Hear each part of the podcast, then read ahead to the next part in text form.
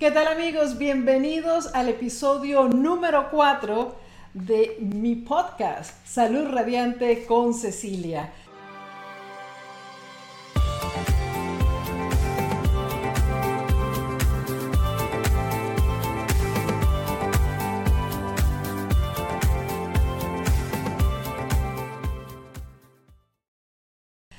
Un saludo muy especial a los miembros del Círculo de Cecilia que como siempre me acompañan en vivo y que están aquí durante la transmisión con la oportunidad de hacerles preguntas a mis invitados. Así que bienvenidos a todos los miembros del Círculo de Cecilia.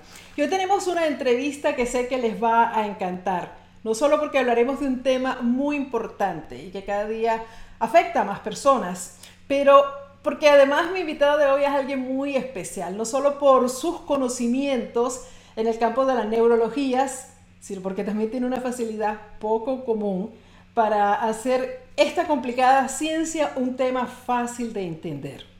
Se trata del doctor Carlos Ramírez Mejía. Pero antes de darle la bienvenida, déjenme decirle un poco acerca de su trayectoria. Aquí tengo, es una trayectoria bien larga, pero les, hice un resumen, así que preparados para que sepan con quién estamos hablando esta noche.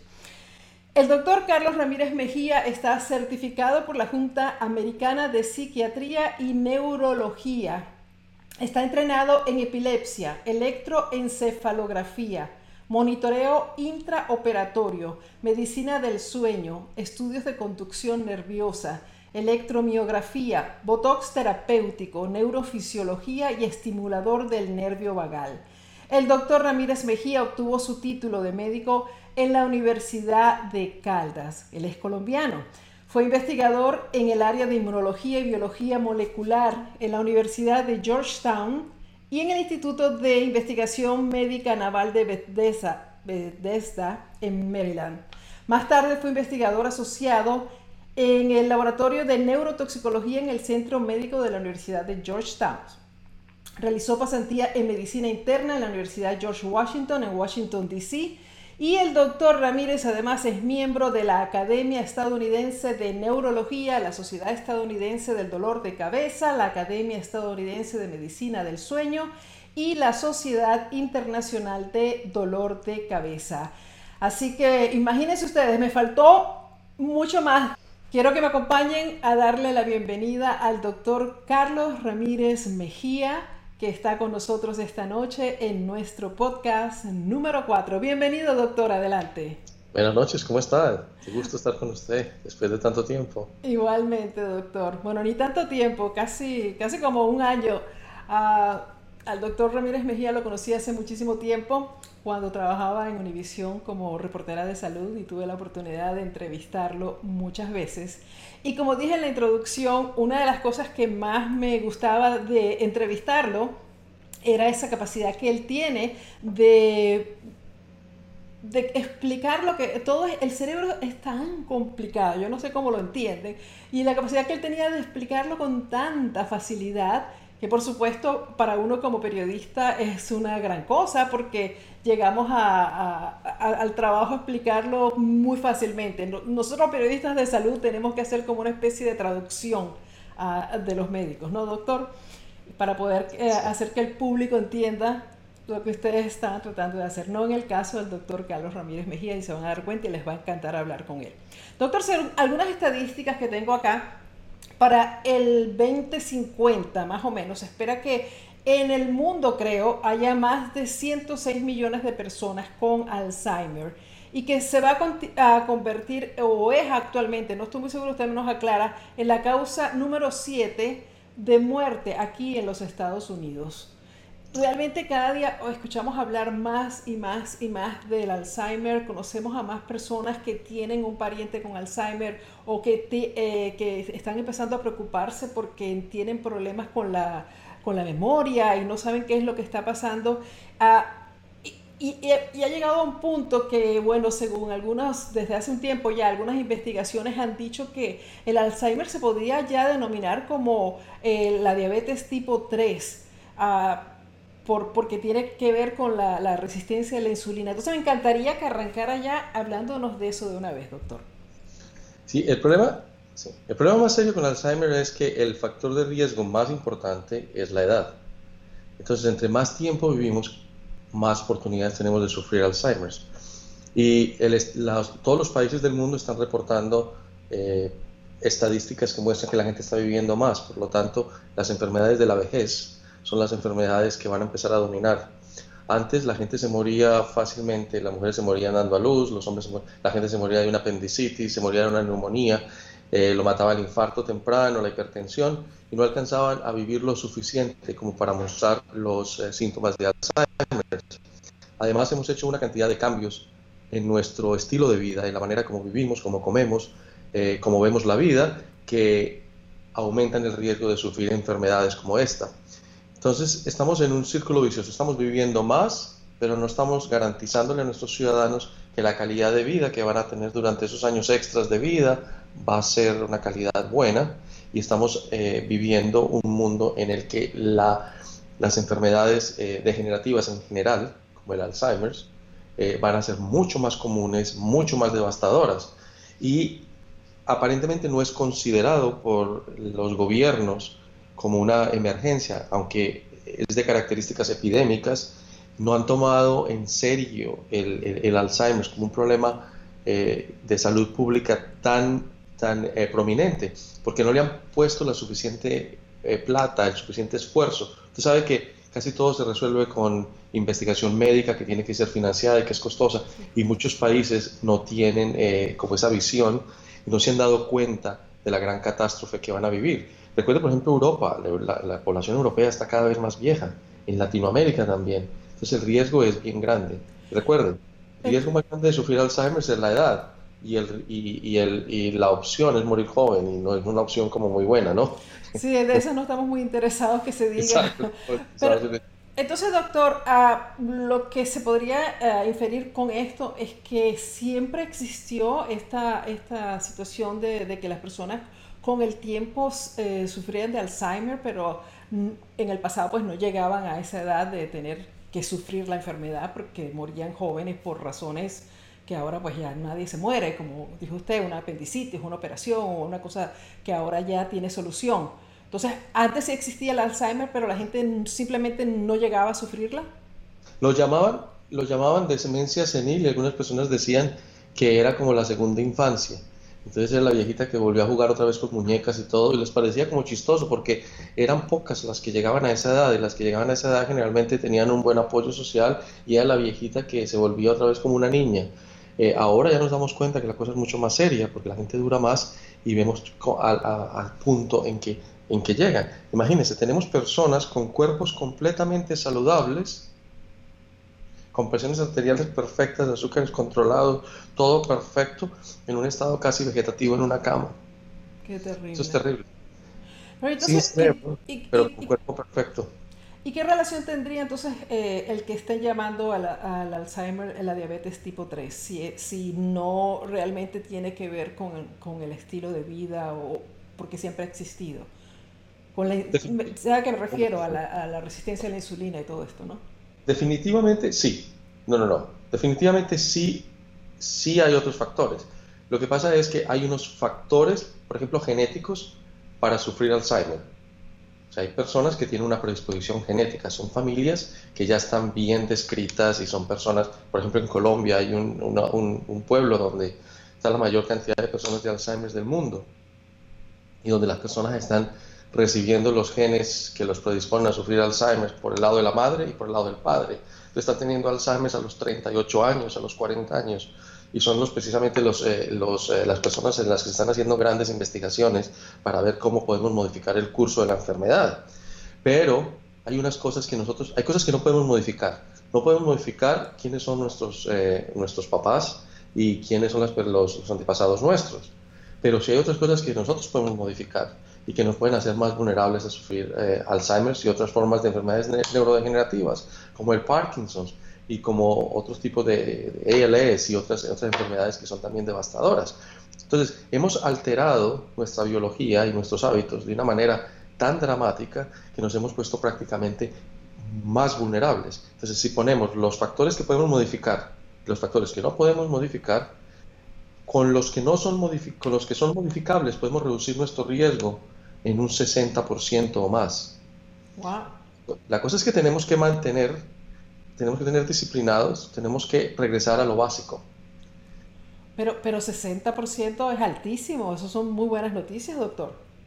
Sí, porque mire, cuando usted empieza a poner todo en perspectiva, digamos, una enfermedad que, es, que puede precipitar el Alzheimer o al ser que le da a uno antes o que puede producir una demencia muy severa es, por ejemplo, la enfermedad obstructiva del sueño. Durante la noche, o la apnea del sueño que llamamos, durante la noche la persona eh, procesa toda la memoria y toda la información que recibió durante el día, la categoriza y la guarda. Es como, una, eh, en, la noche nosotros estamos eh, teniendo una función cerebral que es tan importante como la misma que tenemos durante el día. O sea que el cerebro no está descansando de noche, simplemente está en unas funciones diferentes que es categorizando la memoria y procesándola. Si nosotros tenemos una apnea del sueño o tenemos una deprivación de sueño, no vamos a hacer ese procesamiento de memoria eficiente. Entonces por ahí comenzamos a sufrir porque nuestro cerebro va a empezar a, no procesar la memoria reciente y la memoria no tan reciente, pero la memoria, por ejemplo, de, eh, algunos aspectos de la memoria, digamos, de tres o cuatro días antes, que no la vamos a poder procesar. Al mismo tiempo, durante la apnea se nos van a morir células cerebrales porque estamos deprivando el cerebro de, oxígeno. Y durante la noche hay un sistema de reparación cerebral. Hay unas células y hay unos, eh, unos químicos que limpian toda la basura del cerebro y se van y comienzan a quitar toda la basura. Si uno no está durmiendo lo suficiente, si tiene apnea del sueño, ese mecanismo se altera. Pueden pasar dos cosas, se acumula todas estas toxinas que se debieron haber quitado durante la noche, o se vuelve hiperactivo y empiezan a destruirse las células normales. Entonces, una de las cosas que podemos hacer para disminuir nuestro riesgo de Alzheimer es estar seguro que dormimos el número apropiado de horas y que no tenemos enfermedades como la apnea del sueño. Si la tenemos, que vamos a recibir el tratamiento. Con eso, ya hemos caminado un buen camino. Wow, pero se me, está, se me está adelantando, doctor. Ah, ya me está dando la, ¿cómo se llama? las recomendaciones. Espéreme, espéreme tantito. Ah, vamos a hablar un poco más de la enfermedad para que nuestros oyentes entiendan exactamente qué es lo que nos sucede a nosotros en el cerebro cuando una persona sufre de Alzheimer. O sea, ¿qué es esa enfermedad en sí? Bueno, la enfermedad de Alzheimer es una enfermedad que cuando los síntomas se hacen evidentes, ya ha llevado un periodo de 10, 15 años de daño progresivo del cerebro. Un estudio muy interesante que hicieron con unas monjas, que ellas, en la comunidad en la que ellas estaban, ellas todas las noches tenían que escribir un diario y tenían que eh, describir cuál fue su relación con Dios durante ese día y, cuál, y cómo era que ellas eh, percibían la religión y, y, cómo era que, que, estaban viviendo su fe. Todas las noches tenían que escribir esto en el diario. Estas monjitas murieron y donaron sus cerebros, todas ellas donaron sus cerebros a, a la ciencia. Algunas de ellas murieron con Alzheimer y algunas no. En las que, aquellas que murieron con Alzheimer, se empezó a notar que unos 10 o 15 años antes de que los primeros síntomas fueron detectados, la calidad de lo que estaban escribiendo, de su escritura, y la complejidad de lo que estaban haciendo comenzó a sufrir y a deteriorarse. Entonces, cuando los, los, especialistas en gramática y en, eh, en, lenguaje analizaban, podían prácticamente decir quiénes eran las que estaban desarrollando Alzheimer, con solo mirar cómo se iba deteriorando la calidad de la escritura. Entonces, nosotros sufrimos una, una pérdida de funciones intelectuales que es muy seria y muy prolongada. Lo que pasa es que a usted no le están haciendo todos los días unas quiz eh, matemáticos, a usted todos los días no le están haciendo evaluaciones de las funciones intelectuales, pero a usted todos los días sí le están pidiendo que recuerde cosas. Entonces, cuando usted llega hasta el punto en el que su memoria reciente ya se ha afectado y que ya empieza la gente a preguntarle, a usted a preguntarle a la gente las mismas cosas, que la familia se da cuenta que ya no, es porque ya está tan avanzada la enfermedad que cuando miramos los otros aspectos de las funciones intelectuales ya están tremendamente afectados. Doctor, Entonces, ¿de qué edad está usted hablando más o menos cuando con estas mojitas? Eh, con las monjitas estas todas murieron, eh, eh, recuerde que eran mujeres que llevaban una vida muy saludable, entonces fueron bien longevas, ellas morían en los 80, de 80 años o algo. Y el, y el diagnóstico de Alzheimer fue probado, porque cuando ellas murieron sacaron los cerebros, los cortaron, los miraron en el microscopio y vieron las características de, de, la enfermedad, o sea que fue probado. Y cuando le entregaron a los a las personas que analizaban, no sabían quiénes tenían Alzheimer o no. Entonces ellos podían decir, mire, hay un deterioro en el, en el sujeto A, en el B, en el C, pero no en el D, no en el E o en el F. Y resulta que coincidía perfectamente. Todas las que habían mostrado deterioro en sus funciones intelectuales en un periodo de 10, 15 años fueron las que terminaron con el diagnóstico de Alzheimer. Entonces, esta es una enfermedad que es larga, está ocurriendo por mucho tiempo. Por eso es que tenemos que hacer el momento para empezar a prevenir el Alzheimer es ahora. Usted puede tener 30 años y tiene que comenzar a a los 30. Usted puede tener 50 y tiene que empezar ahora. Puede tener 60 y tiene que empezar ahora. Entonces el momento de prevenir el Alzheimer es hoy, independiente de la edad que uno tenga. Pero, ah, ¿en qué forma? Ah, ok, voy a saltar un poco porque me, encantaría que usted hablara un poco también más de cómo se, se, llega a diagnosticar esta enfermedad. Bueno, si lo quiere me lo dice ahora ya que estamos hablando de lo que le sacaron los cerebros a las monjitas, ¿no? Lo que pasa, lo que pasa con el Alzheimer es que comienzan a aparecer unos cambios eh, a nivel celular. Las neuronas empiezan a morirse y las conexiones entre las neuronas comienzan a ser afectadas porque hay unas proteínas anormales que, empieza que normalmente están en el cerebro en cantidades muy bajas que de un momento a otro comienzan a proliferar dramáticamente. ¿Proliferan o, se, o se estancan ahí? No, empiezan a, a producirse y van ocupando espacio entre las neuronas. Entonces la gran pregunta es, ¿esa proteína es la que está provocando el Alzheimer y está dañando las neuronas o esa proteína está apareciendo como consecuencia de la enfermedad? Por eso hay estudios en los que han, prácticamente eliminado toda la proteína esa del cerebro y todavía las personas pueden tener algo de demencia. Entonces, eh, vamos a hablar, por ejemplo, de los varios tipos de demencia. Por ejemplo, hay dos tipos de demencia. Las demencias que son como el Alzheimer's, y otras demencias que no son Alzheimer, pero son muy parecidas. Pero si nos dice primero la diferencia entre Alzheimer y demencia. Ah, bueno, demencia es la pérdida de, de las funciones intelectuales que uno tuvo. O sea, usted era una persona que tenía lenguaje normal, que tenía memoria normal, que tenía funciones intelectuales normales, y de un momento a otro las perdió. Eso se llama demencia. La pérdida de funciones intelectuales que uno tuvo.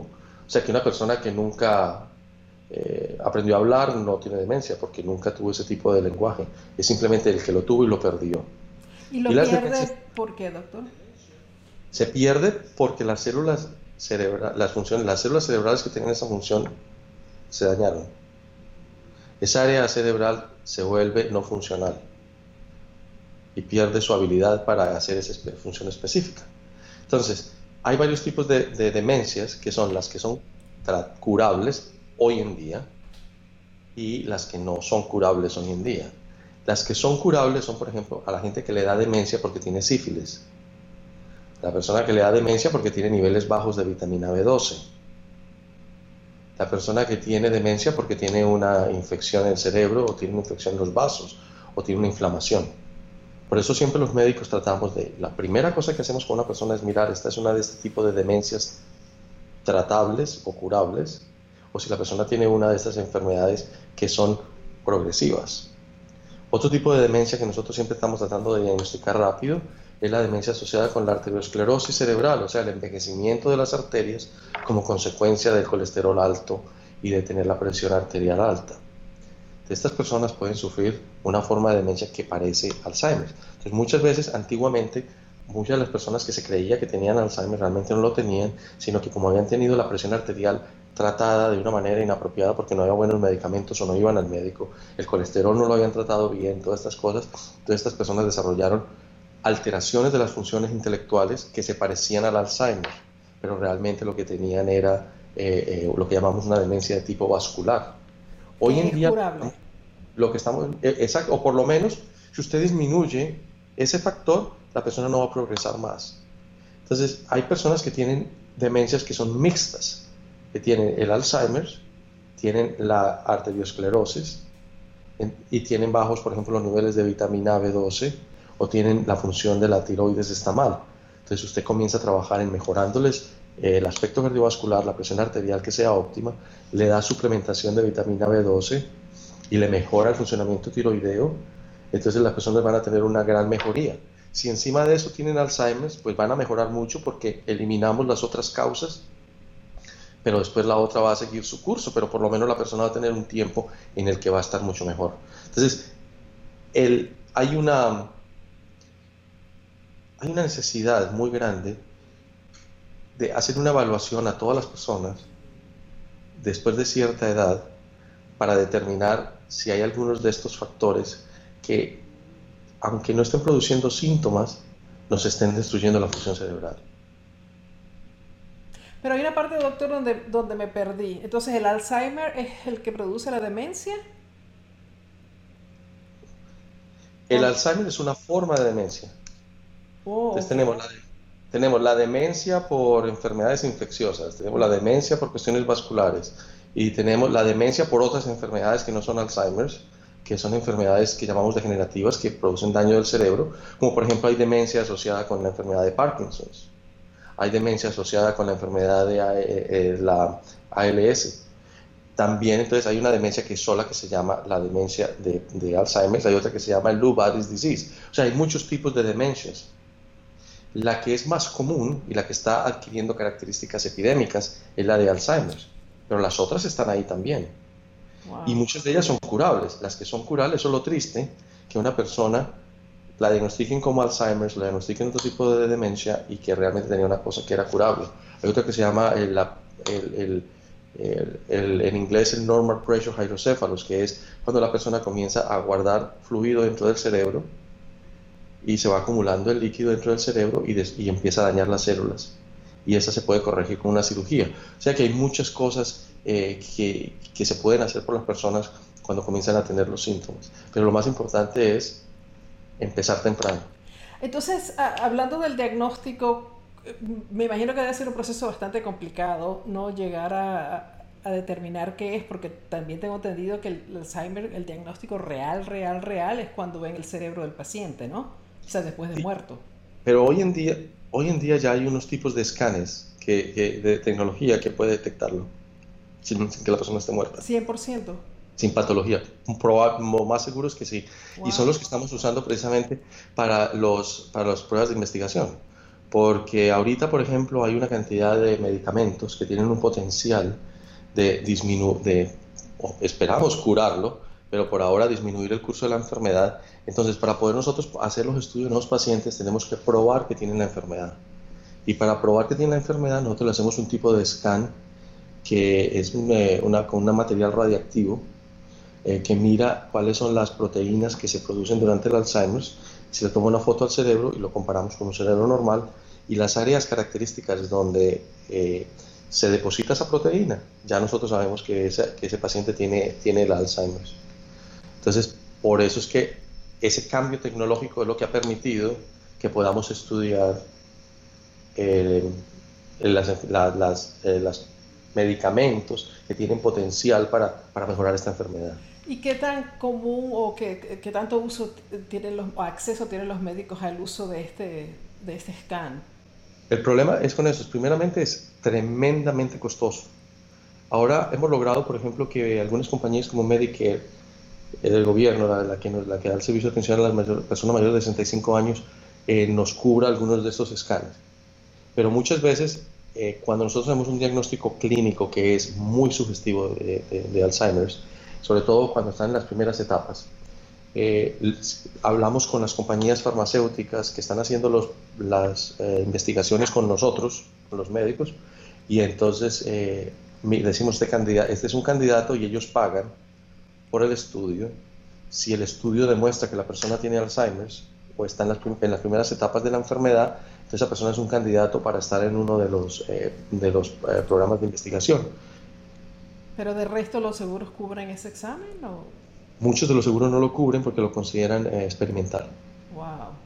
Entonces, en cierta forma, seguimos como que en las manos de, de la experticia del doctor o del equipo médico que te está viendo para que determine si realmente la persona tiene Alzheimer. Cuando una persona, cuando una persona llega a la oficina y me dice, yo tengo problemas de memoria, la primera cosa que tengo que hacer es mirar si tiene una forma de... primero, que, que, tenga realmente problemas de memoria. Que muchas de las personas que me van a ver no tienen problemas de memoria, lo que tienen es problemas de atención. ¿Cómo es eso, doctor? Si usted no es atento, no va a recordar. Si es una persona distraída, si es una persona que tiene, está hablándose continuamente, si es una persona que está dispersa mentalmente, no va a memorizar bien. Deja las llaves donde sea y ni se dio cuenta y, y después piensa que se olvidó dónde las puso, ¿no? Exacto. Cuando nosotros le hacemos las pruebas nos damos cuenta que esa persona no tiene problemas realmente de, memoria, lo que no tiene no es atenta, es una persona que no está fijando eh, información nueva porque no es, no es atenta. La otra cosa que nosotros vemos es, por ejemplo, la gente que tiene depresión. Cuando uno tiene depresión, una cantidad de químicos cerebrales están bajos. Entonces esa persona no recuerda o no tiene funciones intelectuales muy lúcidas. ¿Por qué? Porque está tan deprimida que no está procesando información bien. esas son personas, por ejemplo, muy fáciles de tratar. Usted comienza a tratar la depresión e inmediatamente mejora. Si tienen problemas de atención, se trata el problema de atención y mejoran. Yo miro, por ejemplo, que la persona no tenga problemas de tiroides, que no tenga problemas de vitamina B12, que no tenga sífilis, que no tenga sida, que no tenga todo ese tipo de cosas. Una vez ello se ha excluido, nosotros hacemos una prueba muy minuciosa, una prueba larga de como cuatro horas, en las que miramos todas las funciones intelectuales. Y ahí nos sale si esa persona tiene el la pérdida característica de funciones intelectuales asociadas con el Alzheimer o con la arteriosclerosis.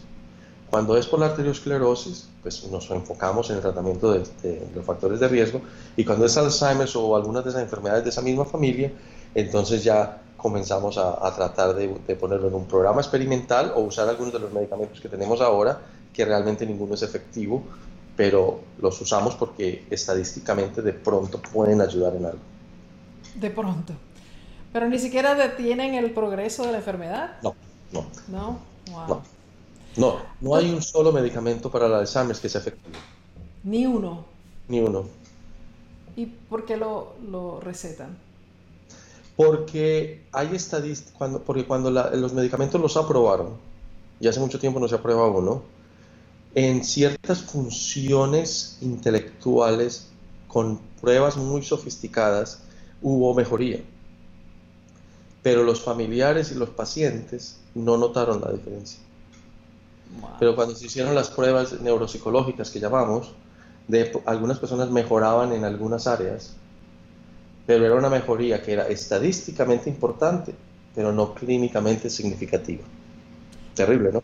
Terrible y, me imagino con efectos secundarios como todos los medicamentos, ¿no? Los tienen. Tienen los efectos secundarios. Por eso lo mejor es enfocarnos en en la prevención. Hay una condición que, se, que en inglés llaman el mild cognitive impairment, que sería como eh, de, pérdida de función intelectual leve, ¿no? moderada o, o, discreta. Ese tipo, esa es la que nosotros estamos tratando de diagnosticar. ¿Por qué? Porque cuando uno le diagnostica eso a la persona, hay tres caminos. Uno que le dé Alzheimer, otro que se quede igual y otro que se deteriore. Y nosotros sabemos que en ese punto es donde la intervención médica puede ayudar. Por ejemplo, hay una vitamina que nosotros le damos a los pacientes cuando tienen el cuando empiezan a tener ese problema. Es una vitamina que está diseñada para penetrar las células cerebrales y, darles como energía. Se llama cerefolín. Esa, esa, esa vitamina Desafortunadamente, por ejemplo, en Estados Unidos requiere fórmula médica, pero no la cubre ningún seguro. Ay, doctor, perdona que me ría porque es, es, trágico. Por ejemplo, esto le puede ayudar a las personas. Les hacemos unos ejercicios que son ejercicios como terapia física para el cerebro. Se llama, eh, son ejercicios con computadoras y, con una persona para esto. Les podemos hacer eh, cambios en la dieta, le cambiamos, hacer cambios en el estilo de vida para tratar de que esa persona se nos vaya, se nos quede como está o se va, mejore y tratar de que no nos vaya al tercer grupo. que es el de Alzheimer. Pero, eh, ¿cuáles son los síntomas que nos deben a nosotros preocupar realmente antes de este mild cognitive impairment? Eh, que uno diga, ok, ya tengo 30, 40, 50, 60 años, déjame ir a ver al doctor Ramírez porque algo está pasando. Realmente no hay ninguno. El problema es que el cerebro tiene una gran reserva y los cambios al principio son muy sutiles. Entonces, usted no tiene que pensar en que va a ir a verme a mí a la oficina o que va a ir a otro. Usted lo que va a pensar es, ¿qué puedo hacer yo como persona para tratar de evitar que me dé Alzheimer? Pero doctor, cuando a uno ya le está pasando algo, entonces no hay una forma, o sea, uno se da cuenta, cuenta, cuenta cuando ya está muy avanzado y no se puede hacer nada. No, uno se da cuenta cuando ya ha habido un, un deterioro importante. Porque recuerden, nosotros tenemos un cerebro que tiene muchos circuitos redundantes. Tenemos muchas áreas del cerebro que asumen las funciones de otra cuando se pierde. Entonces, cuando nosotros nos damos cuenta que algo está mal, es porque ya hay un segmento muy grande. Por ejemplo, en, en, en Parkinson's, se le tiene que morir a uno el 75% de las células que controlan el movimiento para tener el primer síntoma. Wow. Ya no le quedan sino el 25. Entonces, lo mismo pasa con el Alzheimer. Entonces, la función de nosotros ahora es tratar de que. Algunas personas, por ejemplo, vienen de estas familias que tienen Alzheimer, eh, son muy frecuentes, que tienen algunas mutaciones genéticas esas personas las estamos tratando de poner en todos los programas de, investigación, para, porque eso les va a dar de todas maneras. Entonces estamos tratando de ponerlas en estos eh, programas de investigación para que no les dé. Y a las otras personas que son como usted o como yo, que tenemos simplemente los riesgos normales, tratamos de que a la edad suya, así de jovencitas, puedan eh, comenzar a prevenirlo de una manera activa para que cuando lleguemos cuando usted pase de los 40 años y o esté, ya esté mayor, ya no haya y ya haya algo, una alternativa mejor, un tratamiento apropiado, o sea, mantenerse la mejor forma posible para que cuando envejezcamos, ojalá ya haya un tratamiento que nos lo, que nos, nos lo quite, nos lo cure o evite que nos progrese. Ok, pero eh, hablemos un poco del riesgo ah, genético o sea, que de la herencia que tenemos, si, si nuestros padres hubo Alzheimer, ah, tengo entendido que nosotros estamos predispuestos, ¿no? Genéticamente a sufrir de, ese misma, de la misma enfermedad como, bueno, como herencia. Todas las enfermedades que son comunes en la familia de uno, pues es más probable que le dé que a la persona que no los tiene. Okay. Pero muchas veces a las personas les da Alzheimer's o les dan enfermedades como el Alzheimer's por cuestiones que son prevenibles. Entonces, si usted tiene una predisposición y comienza a hacer las cosas apropiadas, probablemente lo va a diferir y lo va a diferir, no le va a dar tan rápido, si le va a dar, y alcanza a que aparezcan los tratamientos que van a seguramente a salir en los próximos años.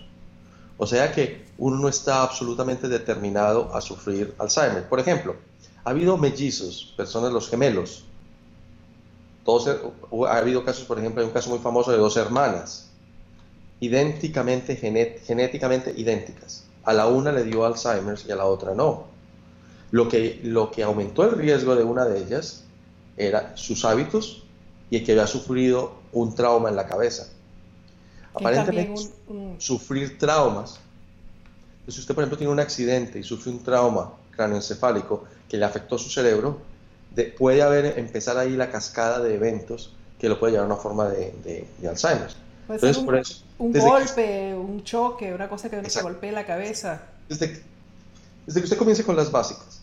Primero, proteger su cerebro. ¿Qué, ¿Cómo protege usted su cerebro? No siendo alcohólico, no fumando y usando, por ejemplo, cuando va en el carro, eh, los mecanismos de protección que ofrece el carro, como el seatbelt y todas las cosas estas, la, el cinturón de seguridad. Prevenir, prevenir la, la lesión esa. Y después las otras que yo creo que, me imagino que ahora vamos a hablar de, qué puede hacer una persona para prevenir. Entonces, doctor, estamos hablando un poco aquí de, que la, de epigenética, ¿no? O sea, tenemos la predisposición, pero si hacemos ciertos cambios en nuestro estilo de vida, podemos eh, tratar de controlar que esos genes no se desarrollen tan rápidamente. No sé en el Alzheimer si se puede evitar completamente, como en otras enfermedades. Es como hay muchas, hay muchas personas que tienen el gene, por ejemplo, la predisposición para sufrir cáncer de pulmón, pero mueren de 90 años y no les dio porque nunca fumaron. Exacto, y se alimentaron bien, hicieron todo el cambio. Es que nosotros podemos cambiar las estadísticas, podemos cambiar los factores a nuestro favor o en, contra nuestro para sufrir algunas enfermedades. Entonces, ah, volviendo al tema de la, diabetes y el cerebro, ¿no? la resistencia a la insulina, el exceso de, glucosa, todos esos también son hábitos alimenticios que pueden ah, llevar, según he leído por las investigaciones que se están llevando, a, que la persona sufre de, Alzheimer. O sea, que es como que la, el, bueno, la diabetes, como usted debe saber mucho mejor que yo, es terrible, y que tiene una cantidad de consecuencias infinitas negativas, pero una de esas podría ser el sufrir de Alzheimer. Una persona que tiene diabetes tipo 2, por ejemplo, podría tener más riesgo que otra que no la tiene de tener Alzheimer. ¿Eso es correcto? ¿En su opinión? Eso es, eso es correcto y, y, tiene muchísimas implicaciones. Lo primero que tenemos que entender es que muchas de las cosas que nosotros estamos sufriendo es porque estamos violando principios básicos de biología. Durante la evolución de los seres humanos, millones de años, el ser humano no tuvo acceso al azúcar. Lo único las únicas fuentes que nosotros teníamos era, por ejemplo, el de la fructuosa, cuando encontrábamos una fruta, pero cuando la comíamos estaba llena de fibra, estaba lleno de, antioxidantes y de algunos cofactores. Si de pronto encontrábamos miel, que eso era como ganarse la lotería, comíamos un poquito de miel, pero nos picaban las abejas, los mosquitos, las avispas. Era terrible, era una cosa muy difícil de conseguir. Entonces eso era una cosa que era un gran evento para una comunidad en la época prehistórica. Encontrar un poquito de miel y era como un delicatessen. Pero en general no había. A nosotros nos fregaron, como se dice en Colombia, cuando eh, la revolución industrial, que aprendieron a coger la caña y volverla en azúcar y hacerlo barato. Entonces... Y ahora peor con el maíz, ¿no? Claro, y el maíz. Entonces, ¿qué pasó? Nosotros, los seres humanos, nos han explotado en nosotros las condiciones biológicas que tenemos. Primero, casi todo lo que existe en la naturaleza que es dulce no es venenoso. Entonces los seres humanos nacimos con una tendencia biológica a buscar cosas dulces porque son seguras. Pero eso era para nuestra protección cuando estábamos en, éramos como hombres primitivos en el monte y en, en las cavernas. Pero esa tendencia que, esa, que lo salva uno cuando está escogiendo comida en el bosque, no la usaron las compañías productoras para hacernos adictos al azúcar. Entonces, la adicción al azúcar es peor que la, yo creo que la adicción a la nicotina y todo esto. ¿Por qué? Porque primero no la identificamos la mayoría de las personas como un verdadero riesgo. Está siendo promovida por todo el mundo el consumo del azúcar y es el que nos está llevando a la obesidad, nos está llevando a la diabetes y es un factor fundamental en el desarrollo de las formas de demencia. ¿Por qué? Porque el azúcar es un tóxico cerebral tremendo. Porque el cerebro nunca estuvo preparado para recibir esas cantidades. El cerebro consume mucha glucosa y es tal vez consume la mayor parte de la energía del cuerpo, pero no estuvo nunca para recibir algunos de los factores que están asociados con el azúcar. Hay unos factores que produce el cuerpo, que son unos factores como la insulina, que son tremendamente tóxicos para el cerebro. También es, además recuerde que eh, el azúcar sería como el equivalente a la candela. Entonces, cuando uno le pone demasiado azúcar al cuerpo, es como cuando hay un carbón y usted coge eh, un abanico y empieza a moverlo. Usted está aumentando el metabolismo y está afectando las células eh, cerebrales de una manera muy negativa. La Entonces, ¿no, no deberíamos los seres humanos consumir azúcares concentrados. ¿Por qué? Porque eso, nosotros somos como la tercera cuarta generación de seres humanos que nos exponemos a esta sustancia que es tan nociva y que para la que no estamos desarrollados biológicamente para recibir en esas cantidades tan extremas. Pero ¿quién le puede decir eso a la gente? Si, mire, las compañías que producen los alimentos son tan inteligentes que nos dijeron que la grasa era mala. Y nos dijeron que la grasa era mala para poder producir alimentos sin grasa o con poca grasa o con sustitutos de grasa y echarles azúcar para que tuvieran sabor. Entonces nos crearon todo producto que usted vea que dice sin bajo en grasa es alto en carbohidratos y son carbohidratos concentrados. Y nos volvieron tan, adictos que si no consumimos azúcar, porque es malísimo, nos dan un químico hecho en un laboratorio para que lo sustituyamos. Y el cerebro está convencido de que ese químico es la glucosa. Y entonces empieza usted a producir insulina y a producir todos los factores como si tuviera eso eh, en su cuerpo sin tenerlo. Y son toxinas y producen migrañas y producen mil cosas porque no son cosas naturales. Entonces a nosotros nos han hecho unos juegos. Mire, por ejemplo, lo como han jugado con nosotros. Usted sabe, usted sabe, todo el mundo lo sabe, que eh, las grandes corporaciones producen la comida como una ciencia. Ellos se sientan en el laboratorio. Cuando usted ve el sándwich que saca Popeyes o, que o la hamburguesa que saca McDonald's o lo que está sacando, eso no es un chef el que se sienta a diseñarlo. Esos son científicos que empiezan a mezclar cantidades de carbohidratos y de grasas para encontrar cuál es la que más le gusta a la gente. Entonces, todos estos alimentos tienen un gran poder adictivo tremendo por la manera como están hechos. Entonces, ¿sabe qué hicieron? Son dos partes de azúcar por una parte de grasa. Y ellos sabían que todos los seres humanos esa combinación siempre les gusta. Y grasa mala. Desde la China hasta, hasta Perú. Y usted sabe el último estudio que salió en Nutricional eh, hace como un mes. ¿Usted sabe por qué a todos los seres les gusta eso? Porque es exactamente la composición de la leche materna. Entonces nosotros estamos biológicamente determinados para que nos guste esa combinación.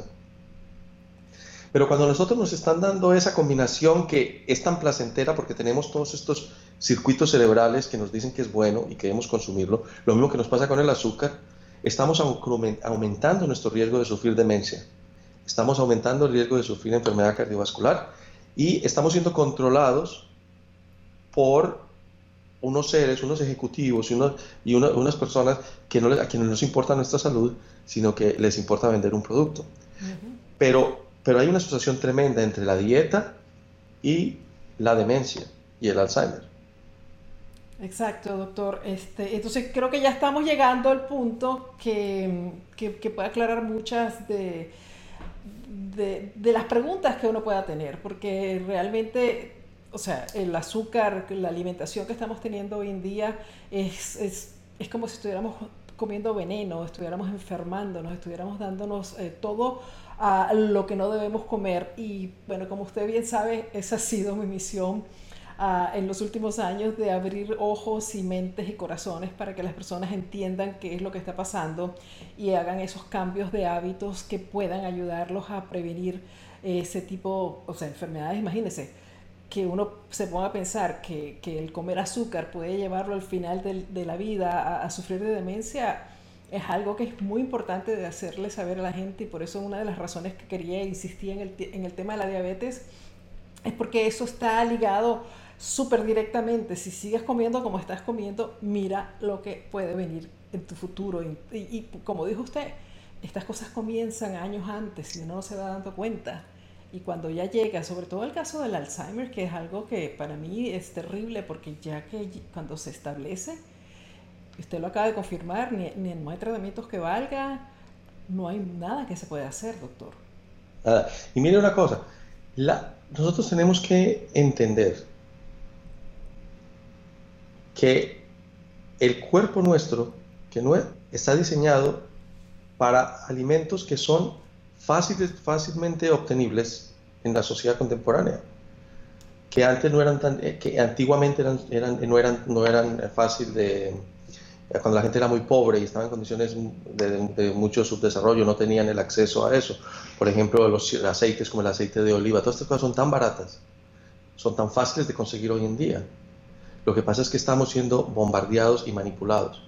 Uno de los problemas que tenemos los seres humanos es que tenemos una disfunción en el cerebro, una incapacidad cerebral para eh, ver riesgo a largo plazo. Ah, ¿En serio? El ser humano no puede, no tenemos esa, esa, capacidad. Por eso es que es tan difícil convencer a la gente de que hay problemas con el, con el, eh, el eh, cambio climático.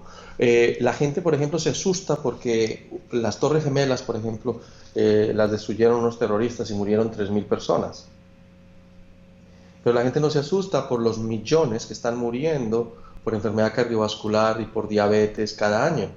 Es verdad. Porque nosotros, y son millones y millones y millones, por lo de las Torres Gemelas, ustedes tienen que quitar los zapatos en los aviones, tienen que hacer colas, la miran por todas partes, la pasan por sensores con radiación.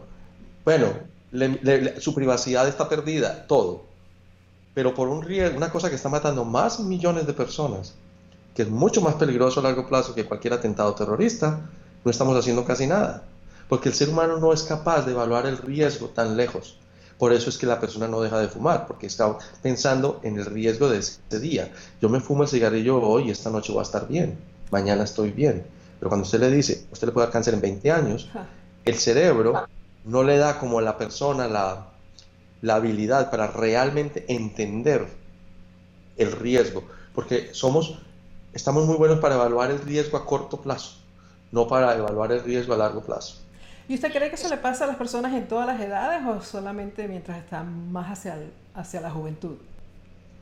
Eso pasa en todas las edades, pero los adolescentes, por ejemplo, son incapaces de evaluar, incapaces de evaluar el riesgo inmediato también. Por eso es que ah, se montan en los carros y se van a toda velocidad y, y tienen eh, tantas, eh, tantas, hacen tantas cosas peligrosas y deportes extremos y todo eso, porque no tienen la habilidad de evaluar el riesgo a corto plazo. Mm. Pero todos en general tenemos el problema de evaluar a largo plazo.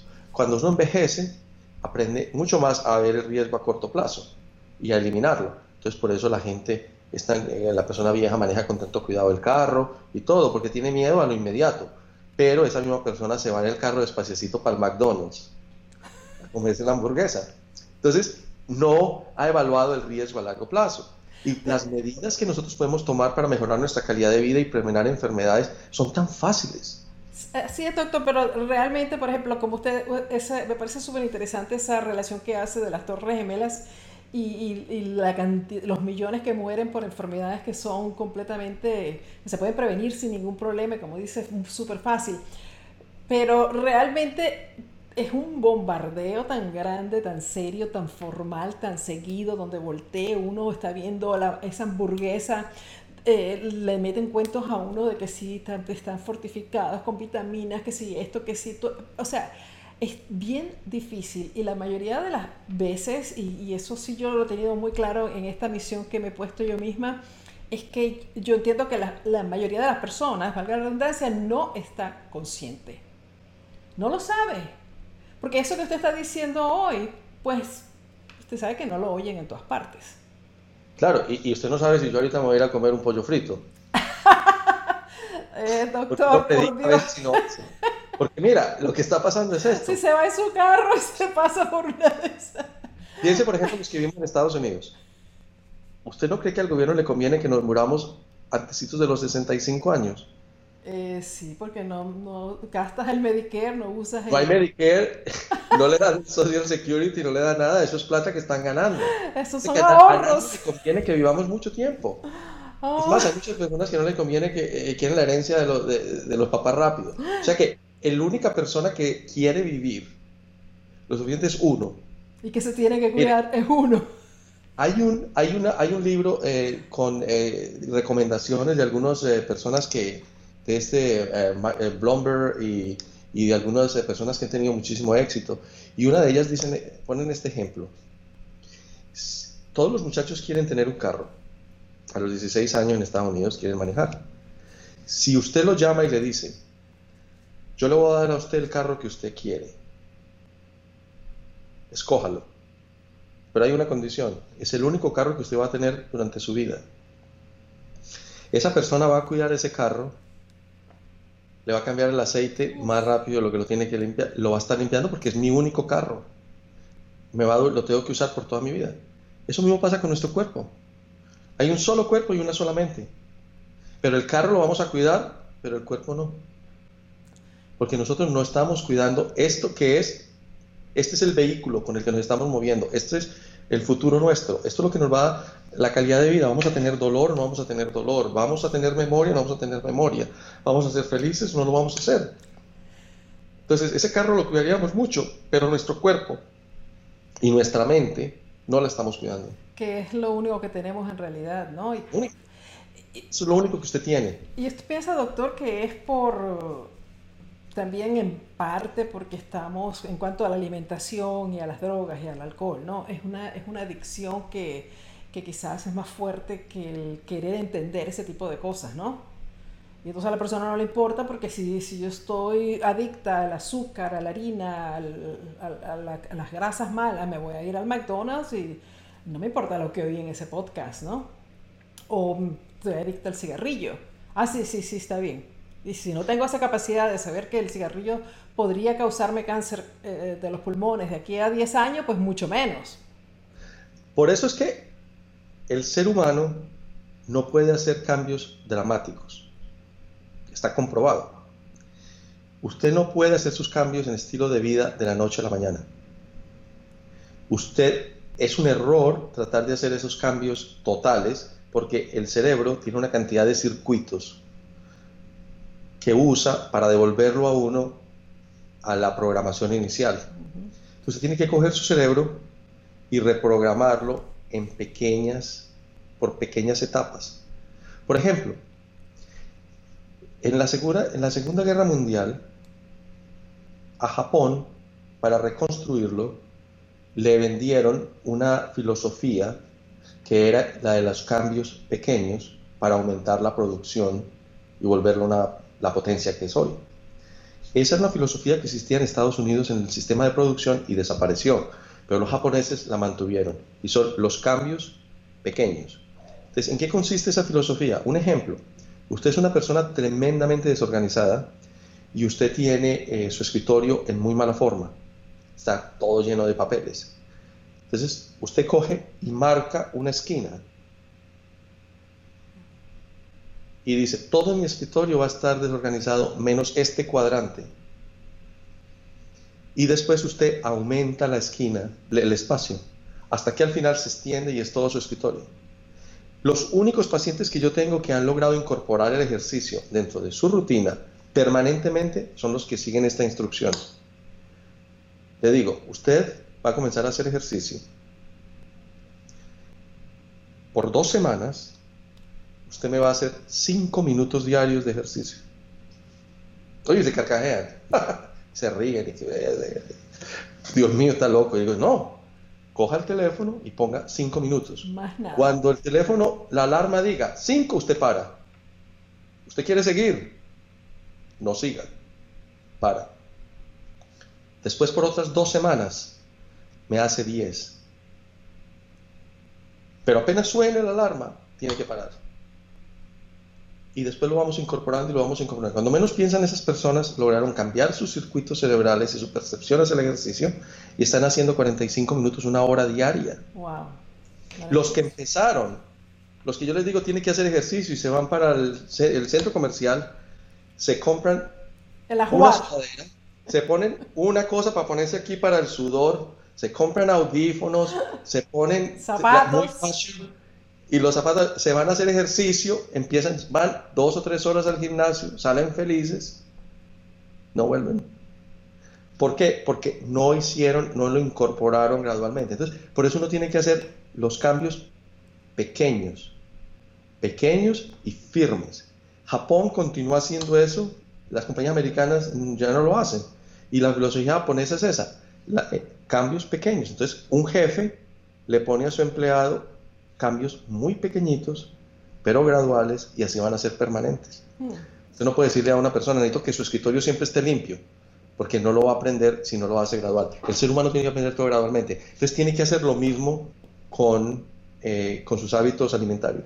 Entonces, ah, ah, doctor, vamos a hablar un poco de la prevención. ¿Qué tipo de cambios usted recomienda a las personas para que puedan tratar de prevenir que sufran de esta terrible enfermedad?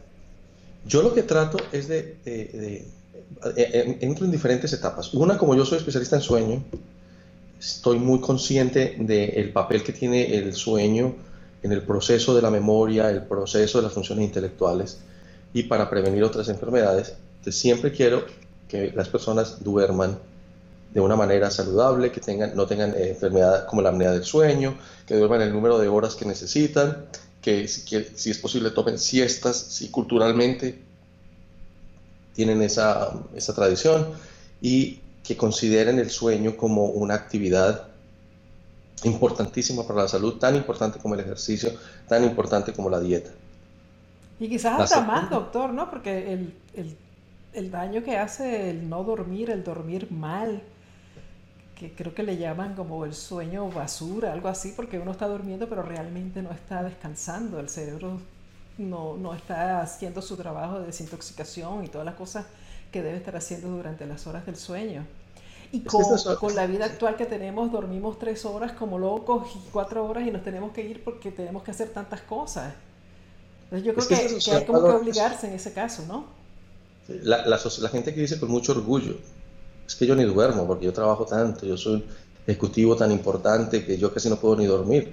Y realmente eh, lo que está diciendo es la burrada más grande que, puede decir una persona. Pero, entonces, lo primero es eso, el sueño. La, otra cosa es la disminución del estrés. Ok, pero en el sueño entonces dormir, yo sé que usted tiene un método muy específico para que uno determine las horas que uno debe dormir, pero por lo menos tratar de dormir la mayor cantidad de horas posible dependiendo de su estilo de vida. Hay estudios que muestran que la gente que duerme más de lo que tiene que dormir eh, vive menos. O sea que uno tiene que dormir el número de horas que está biológicamente determinado a dormir. ¿Cuáles son? Las que a usted lo hacen sentir bien, que usted despierta y dice, tuve el número de horas suficiente para dormir. Entonces, uno tiene que, la gente gasta muchísima plata en, en, zapatos finos, en ropa, uno tiene que tener un colchón de muy buena calidad. Es que, imagínense, la gente, yo veo gente con, con, eh, con relojes eh, Rolex, con diamantes, y tienen el mismo colchón hace 20 años en la cama. Qué ridículo. el, la, la, cama nadie piensa en cambiar el colchón. No se les ocurre. ¿Cuándo fue la última vez, doctora, que usted cambió los colchones de su casa? Yo hace poco lo cambié, hace como un año y ah, medio, algo así, y lo compré, ah, pero bonito. Un colchón súper especial, con soporte para la espalda, orgánico, o sea, una maravilla. Y me, tomé, me tomé mi tiempo haciendo el, la investigación usted está durmiendo, esa es una etapa tan importante de su vida que usted tiene que estar la tiene que hacer en las condiciones más óptimas. Lo que me hace falta todavía, doctor, es el aire acondicionado en el cuarto. Ah.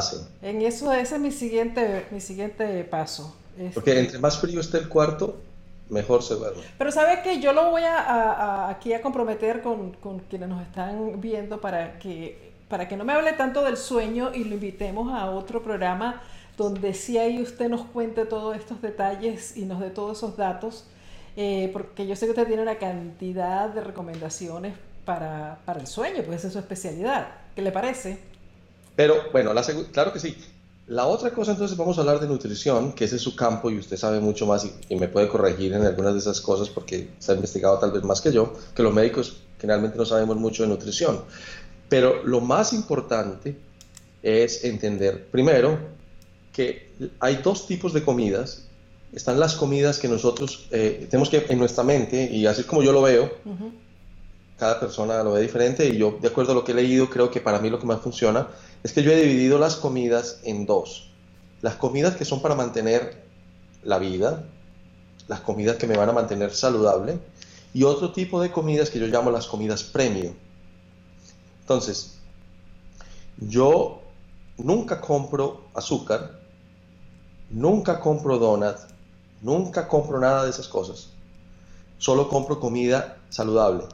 Compro vegetales, compro frutas, compro cereales, eh, compro pescado, compro las cosas que, que yo considero que, que, son muy buenas para mí. Entonces en el supermercado usted no me va a ver a mí comprando nada, porque si, porque si lo voy a comprar voy con máscara y todo para que mis pacientes no me vean, pues voy disfrazado. Pero en general usted no me va a ver comprando cosas que no son saludables. Y mi cocina tiene todo, usted va y tiene todo, cosas que yo recomendaría a cualquier persona que comiera.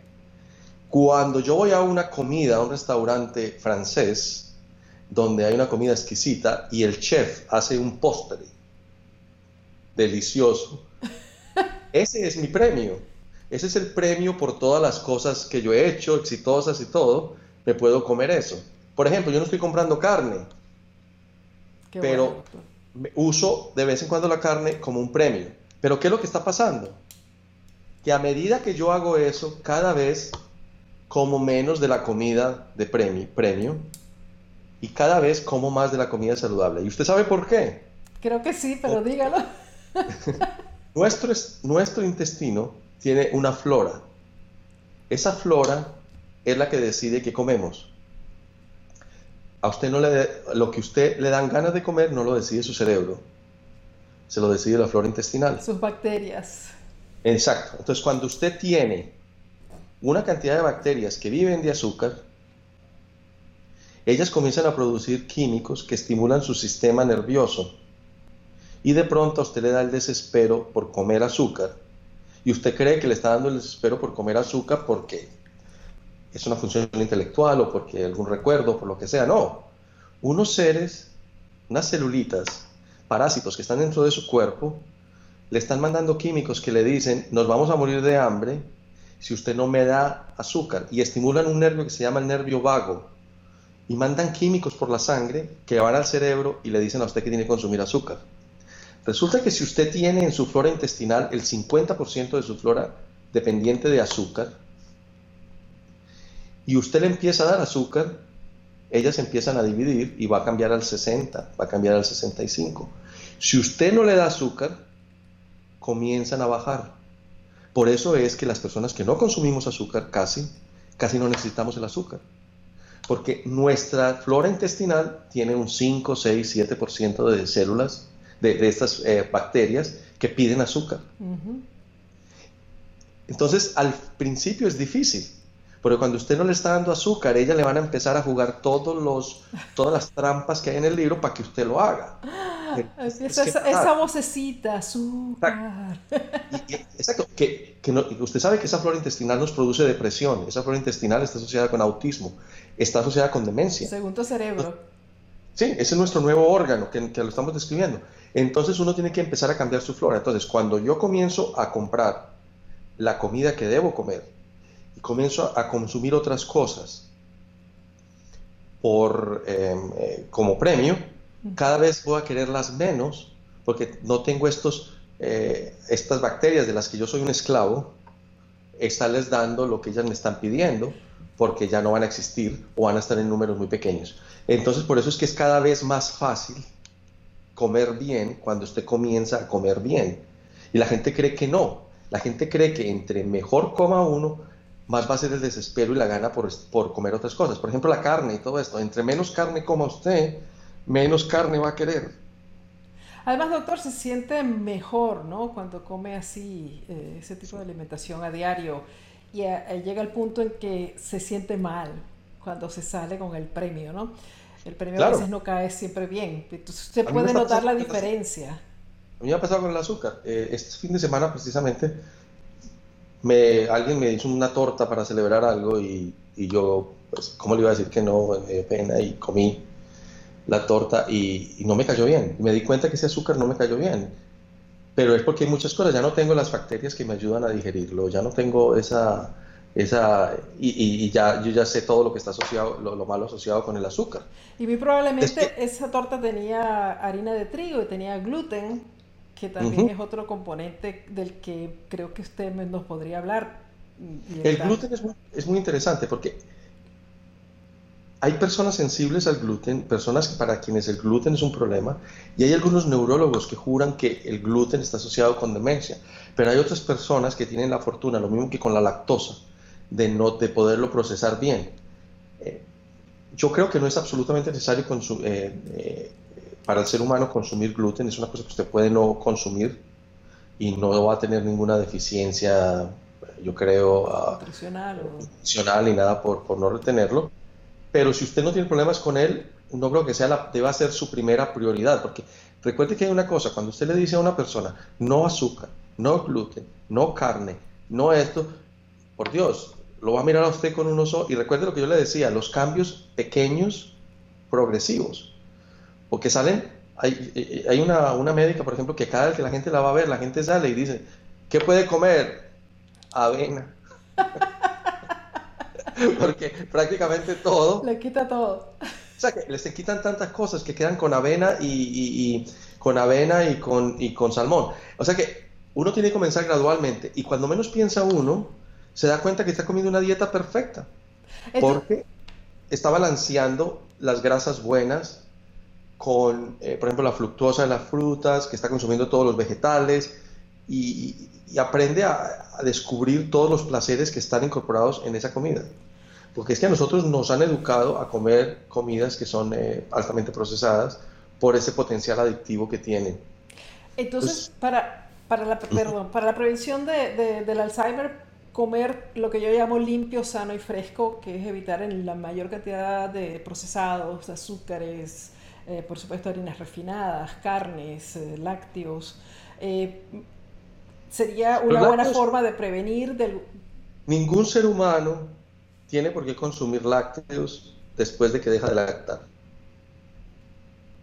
¿Por qué? Porque nosotros, esa es una etapa en el desarrollo de los mamíferos y no hay ningún mamífero que lacte después de que pasa, exceptuando por los seres humanos, que lacte después de, la, de cuando ya son adultos. En su periodo de crecimiento. Y si usted fuera a lactar, oye, se lo va a poner bien feo, para que reforzarle lo negativo que es eso. Si usted fuera a lactar, debería lactar leche humana. Exacto. ¿Por qué? Porque es la única que tiene las proteínas que a nosotros nos van. Cuando nosotros consumimos la leche de vaca, la leche de vaca tiene más proteínas y es mucho más compleja que la leche de los seres humanos. Y encima de eso está llena de hormonas, las hormonas que produce la vaca. No estoy hablando de las que le den, si le dan, porque yo no sé si les darán, porque eso es una cosa que es tan poco clara si les dan o no. Pero la, leche de, eh, las vacas tiene eh, hormona tiroidea, tiene hormona del crecimiento, tiene todas las hormonas de estrés que tienen estos pobres animales por la vida que llevan y encima de eso, si usted mira, el gobierno dice cuántas células de pus puede tener la leche, porque todas estas, ah, estas Exacto. Entonces uno está consumiendo la pus de una enfermedad, o se está tragando una cosa de, una, de, un ser que está enfermo. Entonces, la leche, no, no, no leche, no hay necesidad de consumir leche como adultos. es una cosa que estamos forzando nuestro cuerpo y por eso mucha gente no tiene, no produce la lactasa. ¿Por qué? no necesitamos producirla. No es que Dios nos haya hecho mal y que, a los 50 años no podamos tomar leche sin que, no, tenga... Eh, llegamos al punto de que no debemos tomar leche, nuestro cuerpo nos dice que no es bueno, entonces ¿qué hacemos? La modificamos para seguirla tomando. Entonces le quitamos la lactosa. Increíble. Porque tenemos que seguir tomando leche, entonces volvemos esa leche como un Frankenstein. Y, y, nos la vamos a tomar. Y que no nos va a hacer ningún bien, porque al contrario, eh, está comprobado. Va a hacer daño. Otra cosa que hay que pensar cuando comemos es no solamente que tenemos que comer cosas nutricionales, pero tiene que haber ética. Nosotros tenemos que estar gobernados por principios éticos altos. ¿Cómo vamos a consumir un animal que fue sometido a un sufrimiento tan grande? ¿Cómo vamos a, fortalecer industrias que viven del sufrimiento animal? ¿Usted sabe lo que sufren las gallinas, lo que sufren los cerdos? Este gobierno acaba, por ejemplo, de quitar todas las limitaciones que habían para um, la crueldad en los sacrificios de los animales. En este gobierno acabo de decir que usted puede matar un cerdo en frente de otro. Y en este momento los cerdos que están sacrificando en los Estados Unidos los están sacrificando uno en frente del otro. Y son todos chillando y muertos de pánico porque antes había una legislación que decía que había que pasarlos a otra zona para que los cerdos no vieran, porque ellos se vio que el estrés era tan alto. Este gobierno dijo, no, todo es la plata, el dinero, destruyamos el ambiente, destruyamos eh, eh, las cosas que de compasión con los animales, con las gallinas igual. El, el 4 o 5% de las gallinas las están eviscerando vivas, porque la ley decía que las gallinas tenían que pasar por los mataderos a cierta velocidad para que las máquinas las pudieran matar despacio. Este gobierno dijo, no, queremos plata, entonces, ¿qué están haciendo? Las gallinas están pasando a tanta velocidad por estos circuitos que las matan, que un porcentaje grande de ellos las están eviscerando vivas. Entonces, No ¿Qué podemos tenemos ser parte de comer eso. comida ética. Comida ética. Comida que no viene de ese sufrimiento. Entonces, si vamos a consumir huevos, por ejemplo, tienen que ser huevos éticos, de gallinas como las gallinas de las fincas de, de las abuelas. Si vamos a consumir la comida que vengan de esas fuentes, porque estamos consumiendo las hormonas del estrés de esos pobres animales. Esas carnes tienen cortisol, esas, esas carnes tienen, imagínate, todas las cosas que se producen cuando, cuando hay estrés. O sea Aparte que, de lo que les dan para engordarlas rápido, para que crezcan más rápido, eh, el ambiente donde viven de, de porquería, porque viven eh, hacinados, apretados, no se pueden mover, no pueden ver el sol, no pueden caminar, eh, se ¿cómo están, cómo alimentan están de, ambivalentes? Sí, se alimentan de alimentos que no son sus, sus alimentos normales. Es un tema bien, bien ¿les difícil. da el maíz? Ellas no pueden procesar el maíz. Esos animales Soya. se les distiende la, la- son todos llenas de gases, distendidas con dolor abdominal y con cólico toda su vida. Es- terrible. y, y somos tan ambivalentes que sufrimos por un perro lo que consideramos que no se puede hacer con un perro o con un gato, si lo pueden hacer con un cerdo que es más inteligente que un perro. Y una gallina también. Entonces, doctor, am, definitivamente tenemos que poner mucho más cuidado en la alimentación, no solamente desde el punto de vista nutricional, pero también ético, ¿no? Eh, eh, de qué es lo que comemos. Ah, yo quisiera que usted nos diera también algún tipo de, de recomendaciones eh, en el día a día ah, para las personas. Ok, ah, para, para, para aclarar un poco aquí, entonces en el caso de las personas que ya están perdiendo la memoria, que se les olvida las cosas, que eh, todo esto, ¿hay algún tipo de recomendación para ese tipo de, de casos cuando ya uno empieza, qué sé yo, que tiene los 50, 60 y... ¿Son las mismas cosas? No, son las mismas cosas que usted tiene que empezar a hacer desde ahora. Una de ellas es lo primero, solamente hacer una cosa a la vez.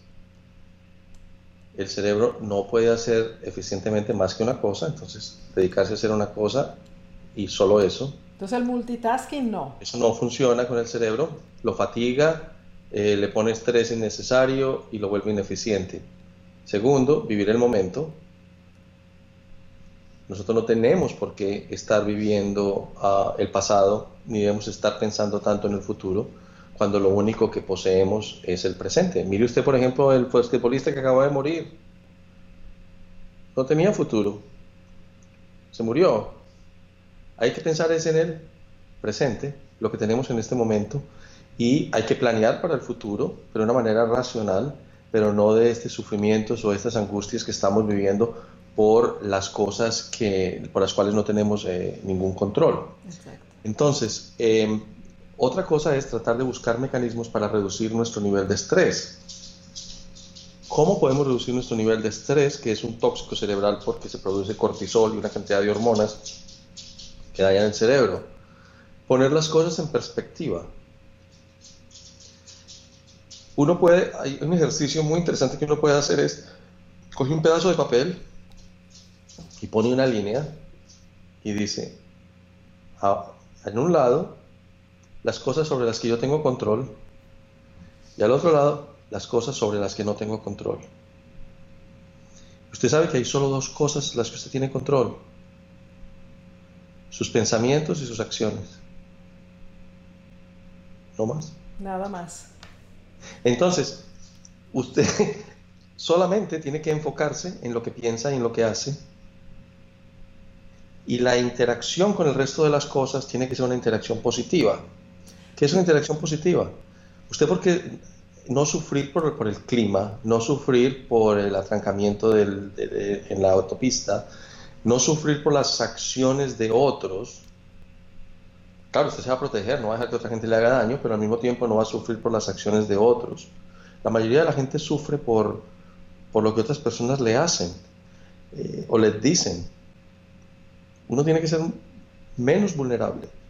Entonces siempre, cada que se enfrente a una situación, diga, esta es una situación sobre la que yo tengo control. Si no tengo control, ¿Para Me vale. me preocupo?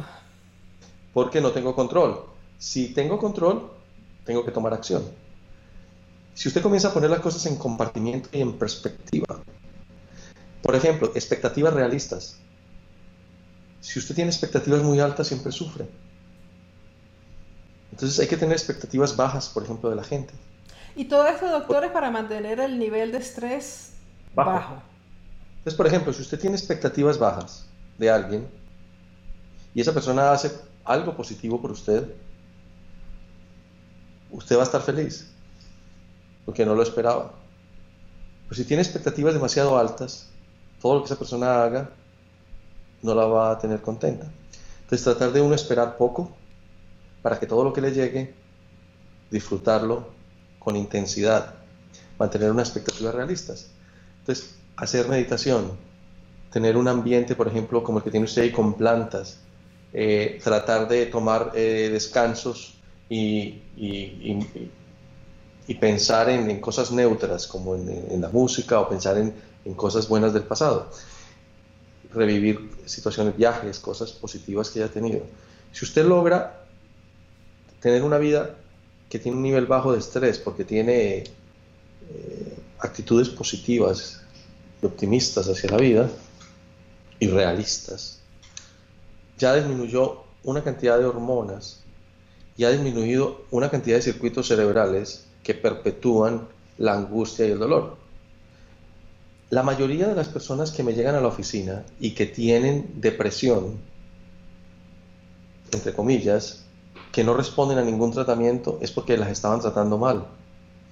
Las estaban diagnosticando mal. Son personas infelices, no deprimidas. Entonces, no hay un medicamento para la felicidad. Si no, imagínense, yo me hubiera tomado el tarro entero.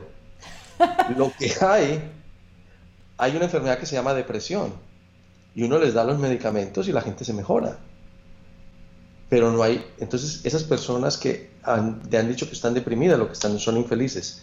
Tienes que aprender a ser felices. Tienen que aprender a disfrutar las cosas. Por eso pueden haber tomado 10 medicamentos y no han mejorado. Entonces, tener ese tipo de estrategias hacia la vida, una, una actitud feliz, una actitud positiva, con expectativas realistas, no ponerse estrés adicional, ponerse metas realistas, eh, vivir con, con metas, a, metas a, corto plazo, hacer cambios que sean pequeños pero permanentes, cambiar actitudes. Recuerde que después de cierta edad, después de los 23 años, creo, algunos dicen 18, otros dicen 23, no podemos cambiar nuestra personalidad, pero podemos cambiar comportamientos. Entonces podemos tener comportamientos que no son nocivos y comportamientos positivos. Ya la personalidad no cambia, pero podemos cambiar cómo nos comportamos y cómo interactuamos. ¿Y el ejercicio físico, doctor, ayuda a la prevención? Es muy interesante lo del ejercicio físico. El ejercicio físico es muy útil y es prácticamente necesario. Todos los seres humanos biológicamente tenemos la necesidad de hacer ejercicio. Porque supuestamente cuando nosotros estábamos desarrollándonos eh, como por millones de años, teníamos que buscar la comida, teníamos que hacer ejercicio, teníamos que estar todo el día activos en la búsqueda por comer. Ya hoy en día no hacemos eso. Nos ganamos la, la comida tecleando en un computador o haciendo podcasts, cosas de estas. Entonces ya no tenemos que salir a exponernos al, a la lucha cotidiana, que es eh, con, con, con, actividad física. Entonces vamos a tener que, a la fuerza, hacer a, tener actividad. Los estudios muestran que 30 minutos todos los días, 30 a 45 minutos diarios de ejercicio moderado. ¿Como caminar? Como caminar, caminar, hacer nadar, hacer un moderado, simplemente con el propósito de ejercicio. No es que diga la gente, ah, yo hago mucho ejercicio porque yo ando de arriba y para abajo todo el día. No, tiene que ser ejercicio solamente con el propósito de ejercicio. Es mucho mejor que ir al gimnasio tres horas, tres veces a la semana. El, el ejercicio sostenido, regular, moderado, que lo puede hacer todo el mundo. Casi todo el mundo.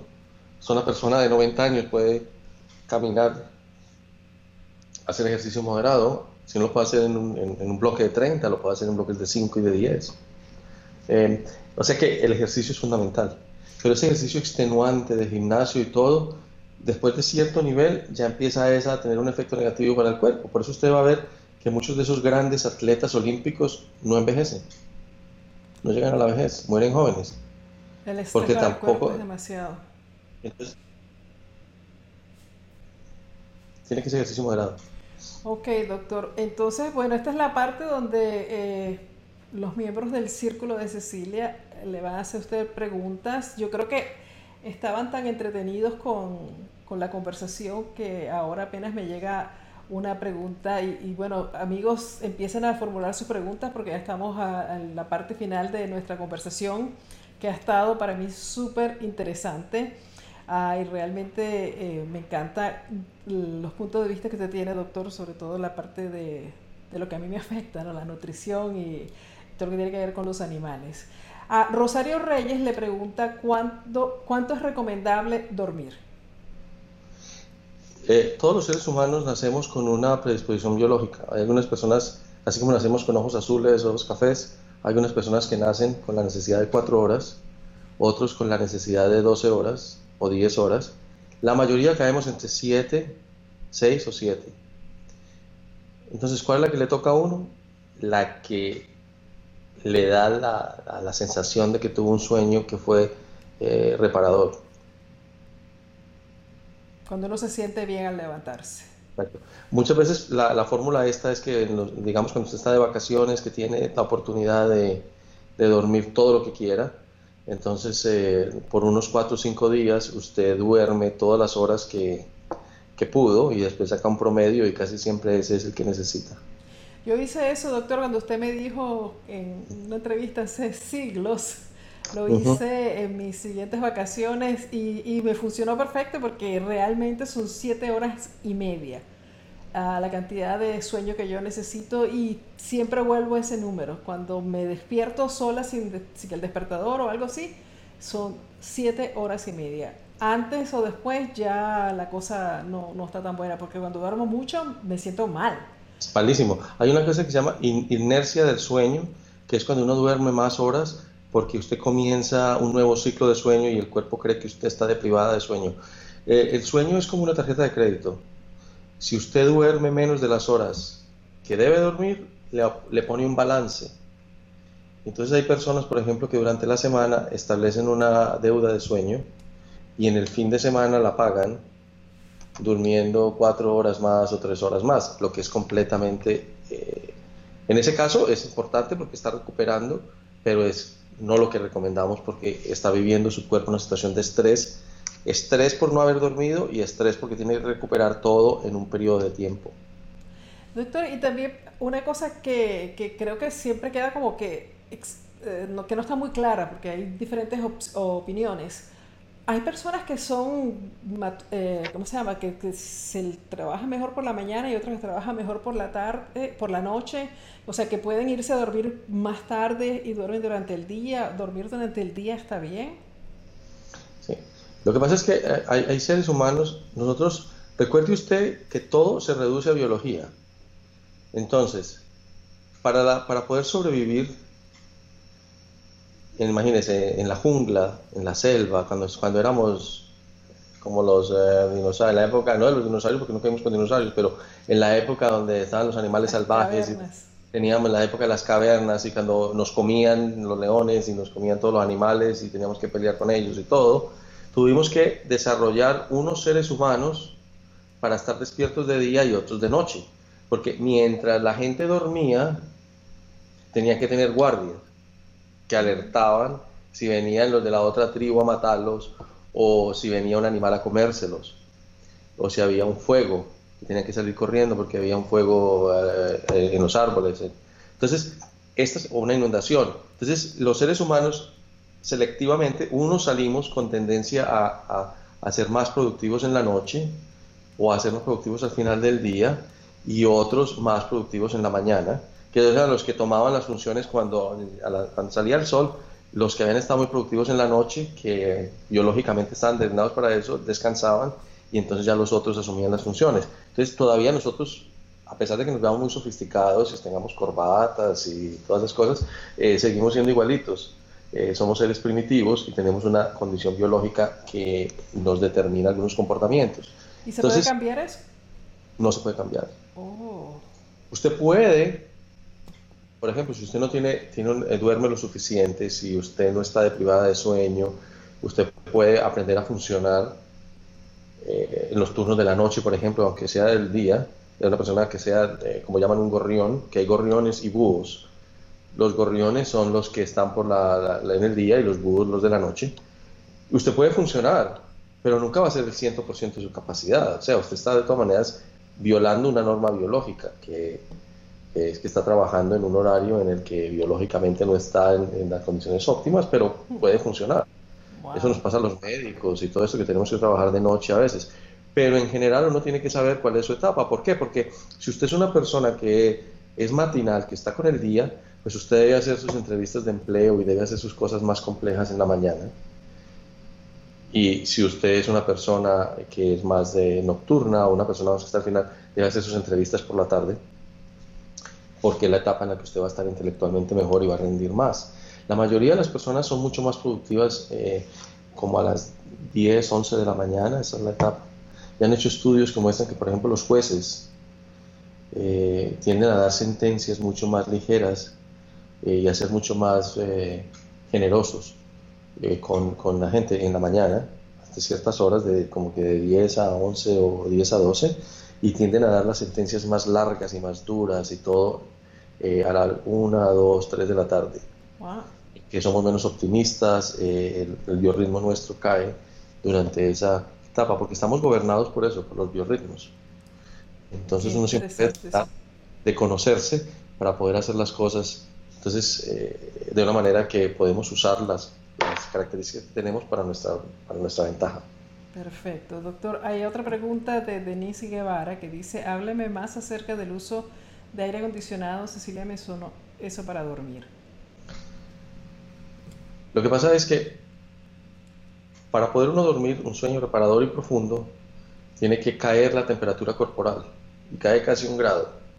Entonces, todas las cosas que aumenten la temperatura corporal no son ideales para dormir.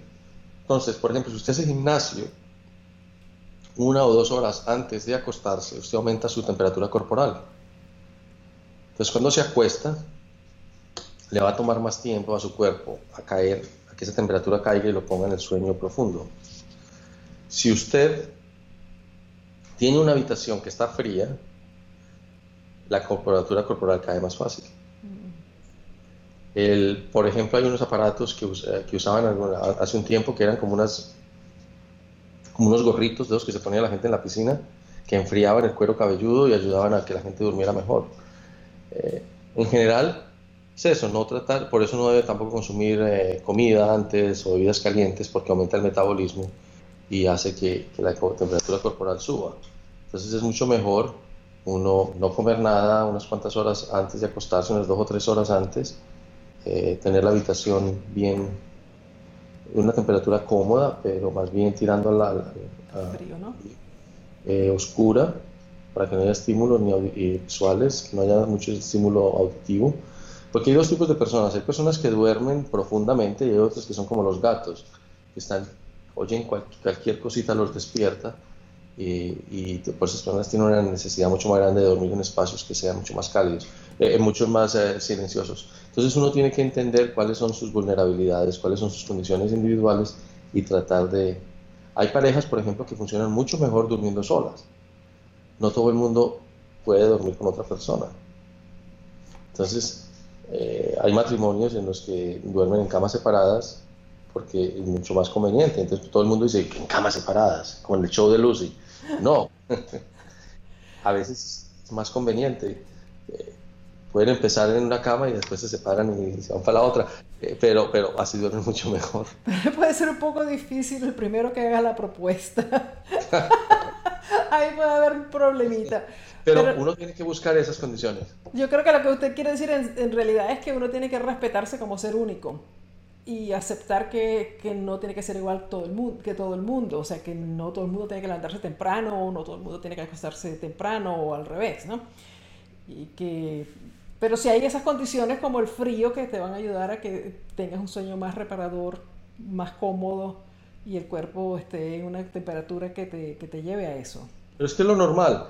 Mire usted que en la naturaleza, en la noche, las temperaturas son más bajas. E, y donde uno, los seres humanos, debemos dormir es en la noche.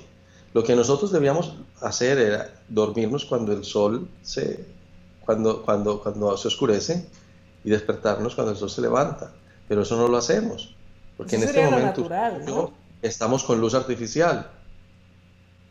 Exacto. Entonces lo que pasaba en la época de las cavernas y en las épocas de la evolución humana era que nosotros se iba la luz del sol, ponían un poquito de una luz que, que, es la luz de las antorchas que tenían o de las hogueras, que es una luz que induce al sueño por el movimiento que produce, ese movimiento es como hipnótico de la llama y de eso, eh, es una luz que es como naranja, es una luz que induce, que induce eh, el sueño, eso creaba un poquito de, de, de, comunicación social, de relajamiento, de, eh, y después la gente se quedaba dormida. Hoy en día no, hoy en día apenas la luz del sol se va, prendemos las luces de, eh, artificiales. Y no solamente la luz artificial, prendemos la luz del computador, la del, la del iPad, la del televisor. Entonces todas estas luces tienen, le están diciendo al cerebro, son las 12 del día. Porque el, la, la, luz esta que llaman el blue, el Blu-ray o la eh, blue light que está saliendo de los computadores, el cerebro lo interpreta como que son las 12 del día. Exacto. Entonces este cerebro está completamente confundido porque es, es, son las 10 de la noche. Y nosotros estamos como... Cada 10 segundos le está diciendo usted que son las 12 del día. ¿Por qué? Porque está recibiendo las ondas de luz que los, que los seres humanos biológicamente interpretamos como mitad del día. Entonces estamos violando unos mecanismos normales de, de sueño y de estimulación. Por eso es importantísimo que tres horas antes uno apague todo y se ponga los lentes estos con amarillos que, que combaten la luz azul. Mire lo que pasa en la naturaleza. Mire, mire, es que son las condiciones normales para dormir. Usted está en una finca, entonces usted ve durante el día, están los pájaros cantando, está toda la bulla, está toda la actividad, está el sol. El sol se, se, se oscurece, llega la noche, ya no se oyen sino de pronto grillos no hay nada de actividad, ni visual ni auditiva, es mínima. Exacto. Y la temperatura cae, hasta en el desierto la temperatura cae, en todas partes la temperatura cae con la noche. Entonces, eso mismo lo tenemos que reproducir porque nosotros seguimos siendo esos animales primitivos. Nosotros nos sofisticamos, pero los creemos mucho, pero seguimos siendo esas mismas.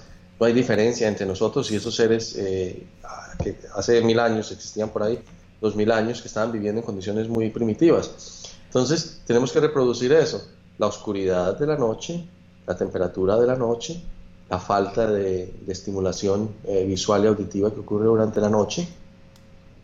Y, con eso vamos a, dormir. Regresamos a lo básico. Mire, todo es lo básico. las cosas casi sin, con mínima preparación.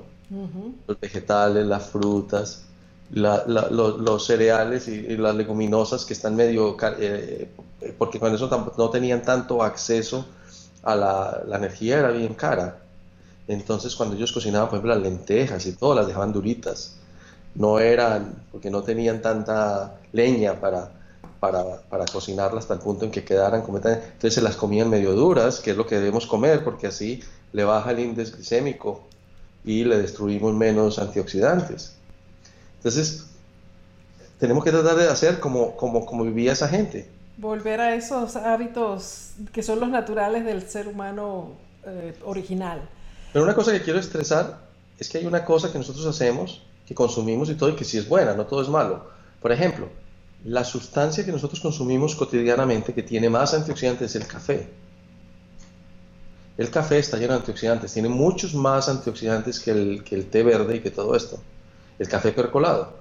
Con consumir café nosotros reducimos en un 60 al 70% el, el riesgo de sufrir de Parkinson's. Y el café es tan efectivo con los antioxidantes que tiene que han hecho estudios en los que hay las personas que se toman unas tazas de café se queman menos cuando se exponen al sol, porque tiene mucho más antioxidantes. Entonces, es una antioxidantes bien poderosos y que de pronto pueden servir para prevenir el, el Alzheimer.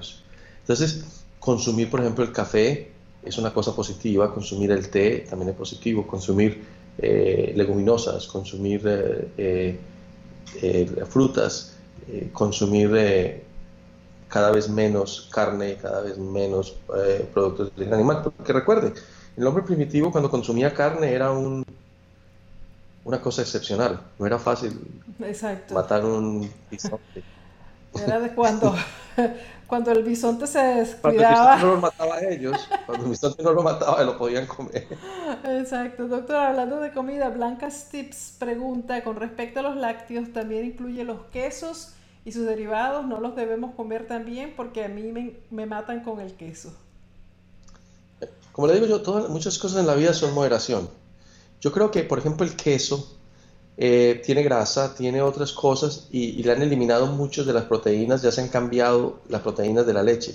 O sea que yo no creo que sea tan negativo eh, consumir un poco de queso como premio. Eh, por ejemplo, un poquitico de queso manchego, un poquitico de algo así. No creo que sea tan, uno sea tan estricto que no pueda consumir ese tipo de cosas. Lo que no lo puede hacer es una, volverlo una parte muy importante de la dieta pero el consumo esporádico de estas cosas no creo que sean malas para la salud, como es el consumo, por ejemplo, diario de lácteos, como la gente lo consume, que es el vaso de leche con el cereal, la leche con el café. El queso es altamente adictivo, por eso muchas personas piensan que no pueden vivir sin comer queso, pero sí se puede. Sí se puede vivir sin comer queso. Y como le digo, lo Además, ahora venden unos quesos veganos fantásticos, que son buenísimos que se puede utilizar. a medida que uno consume menos, menos de una, de una cosa y lo vuelve más como un premio, cada vez va a necesitar menos porque su flora intestinal y sus circuitos cerebrales lo van a empezar a, a, no, a no, no, darle a ustedes eh, esa necesidad, lo que llaman en inglés el craving, el instinto. Además que hay que ganárselo porque si no, no es premio. ¿no? Y se lo tiene que ganar. Doctor, la última pregunta es, Denise quiere saber, cuando habla de no consumir azúcar, ¿qué pasa con el, azúcar morena? El azúcar moreno, eso es, el mismo azúcar. Primero que todo, usted no sabe la trampa que le hacen a la gente. Las compañías que producen azúcar, cuando hay una demanda de azúcar, lo pintan el blanco. Con melazo, sí. Para que la gente crea entonces le echan un, colorante. Y muchas veces, porque, porque dicen, se necesita más azúcar, café, entonces le echan, cogen el azúcar blanco y lo vuelven. Eh, le, hacen creer a uno que el azúcar, eh, el azúcar oscuro, el azúcar moreno que llaman, es mejor porque realmente si, si usted mira cómo lo producen, realmente es, no le han echado cloro, que la mayoría del azúcar lo blanquean con cloro, o sea, lo, lo blanquean con químicos. Tienen que bleachear, como la llaman. como la harina. La harina la blanquean para que, porque se creó la imagen de que, miren menos lo que son las imágenes. Los, los reyes consumían pan blanco porque era mucho más elaborado y era mucho más costosa la harina blanca que la desteñían. Entonces la gente cree que es mucho más deseable comer pan blanco porque está la, la idea de que es más elevado.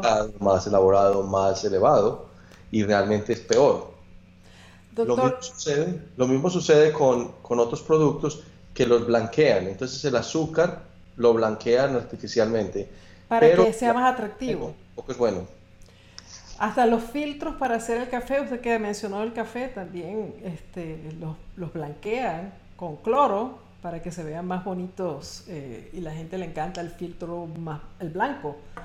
Sí, y las, otra cosa que sucede es que hay una cosa que es muy rica en la comida, que es el azafrán.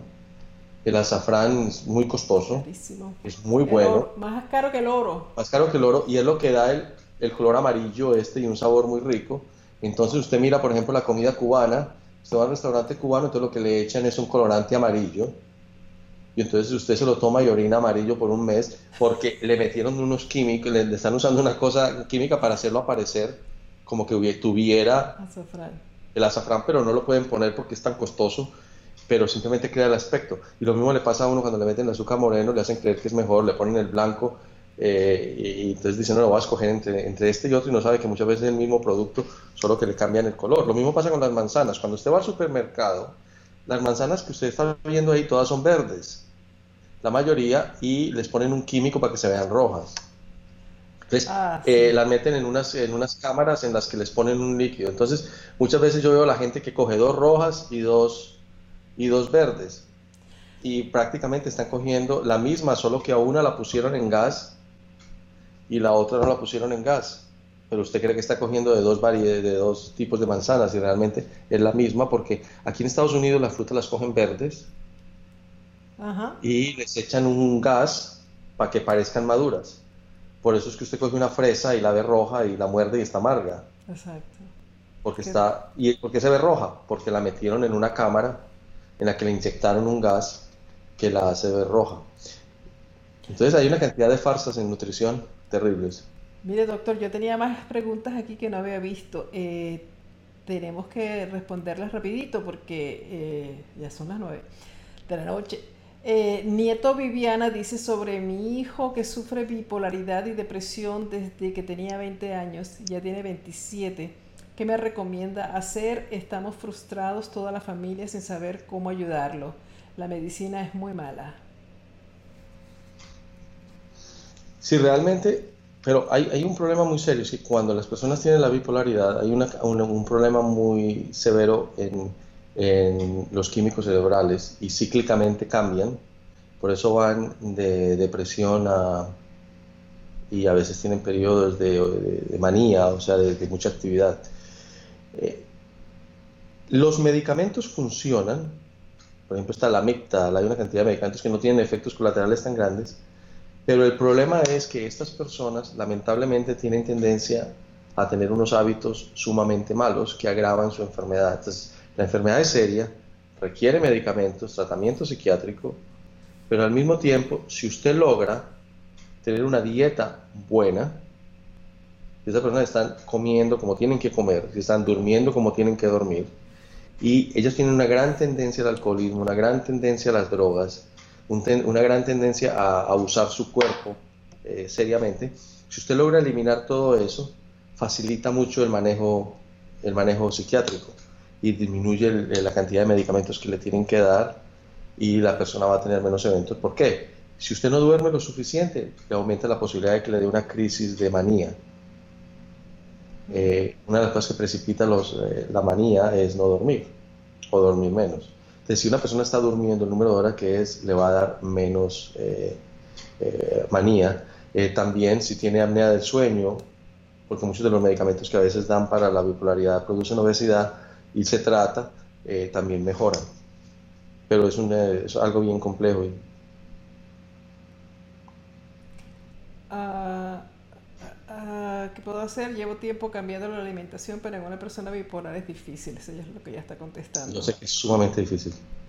Ah, eh, M. Cantú dice, ¿es normal que las personas de la tercera edad duerman menos de lo normal?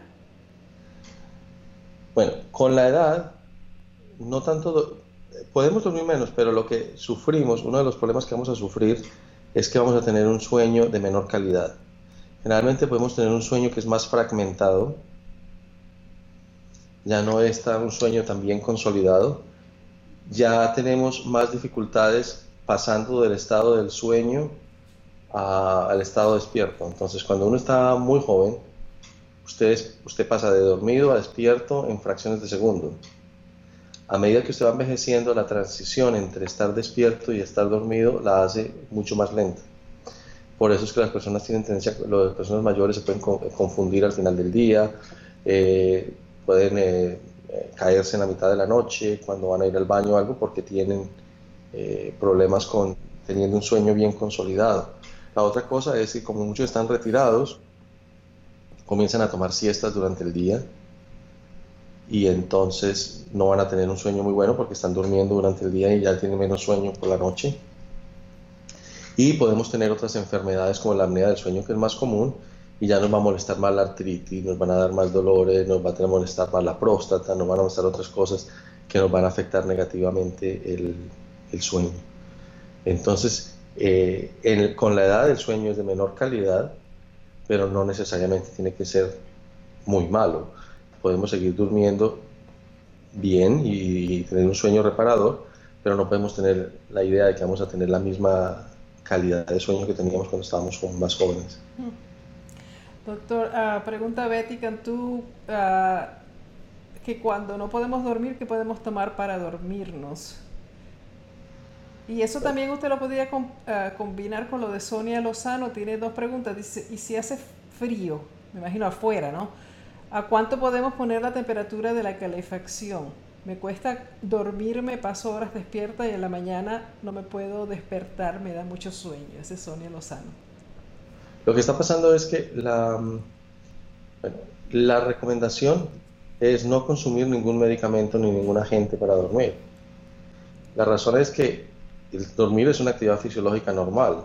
Entonces, ¿por qué uno va a tener que tomar algo para dormir? ¿Y qué, hacen, qué hacen las personas si están ahí acostadas y no les da sueño? la mayoría de la gente que tiene problemas de sueño es porque ha roto todas las condiciones normales de sueño. Son las personas que tienen estimulación visual severa antes de acostarse, que tienen estimulación auditiva fuerte antes de acostarse, que están pensando en las actividades del día, que desarrollan asociaciones negativas con la cama. Son las personas, por ejemplo, que duermen muy bien cuando van de viaje o en un hotel, pero no duermen bien en la cama de ellos. Son las personas que ven televisión en la cama, que leen, que han perdido las asociaciones positivas con la cama. Eh, entonces, lo que uno tiene que tratar de hacer es hacer los cambios suficientes para no necesitar ningún medicamento, porque todos esos medicamentos inducen un sueño farmacológico, que no es el sueño normal, que es el sueño reparador. Cuando uno no puede dormir, tiene que salir de la cama, irse para otra área y esperar a que le dé sueño, y cuando le dé sueño regresa, porque el cerebro no puede estar acostumbrado a que usted esté en la cama y esté despierto. El cerebro tiene que pensar que siempre que usted está en la cama, eh, va a dormir. Una cosa que le puede pasar a uno es que su ritmo circadiano se puede perder, y se puede perder el ritmo circadiano o se puede alterar porque estamos usando tantas cosas, como por ejemplo en este instante yo debería estar dormido, son las 9, biológicamente, pero no estoy, estoy mirando una pantalla de un computador y, esta, y el cerebro está recibiendo un mensaje que es de día. Entonces va a ser difícil que este cerebro decirle ahora que yo pasé de las 12 del día a las 9 de la noche o 10 de la noche en una fracción de segundo. no, está, no es lógico. Él espera que haya una, una disminución gradual de la luz, que haya una disminución gradual de la temperatura, una disminución gradual de los estímulos eh, auditivos. Entonces uno tiene que tratar de reproducir eso. Pero a veces cuando se pierde, la, gente puede tener un problema con el ritmo circadiano. Entonces, eh, tienen, usted puede el ritmo circadiano moverlo para adelante o lo puede mover para atrás. Entonces hay una cosa que se llama avanzar la fase de sueño o la puede demorar.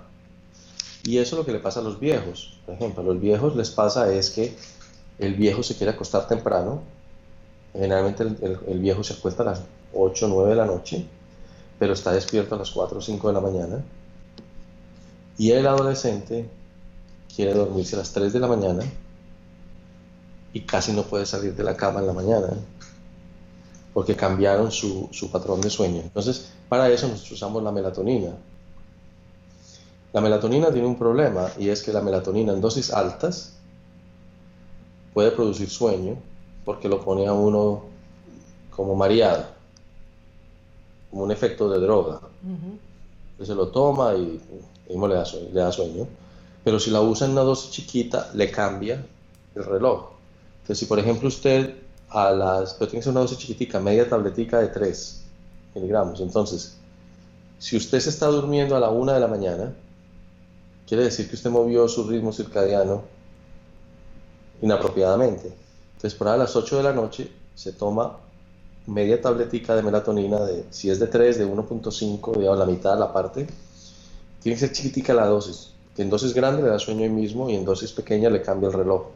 Entonces usted se pone una dosis chiquitita de melatonina a las 8, digamos, una dosis bajita, y entonces el reloj lo va a empezar a mover, empieza a tirarle. Entonces ya va a querer acostarse a las 11, ya que acostarse a las 10 o a las 9, que es lo más normal, y entonces va a dormir mejor. Y a los adolescentes los exponemos a la luz del sol en la mañana para tratar de moverle el ritmo otra vez para que se duerman a las 11 o 10 de la noche como debería ser. Entonces muchas veces la persona tiene eso, cree que, tiene insomnio y lo que no tiene es, lo que tiene es un cambio en el ritmo circadiano. Oh.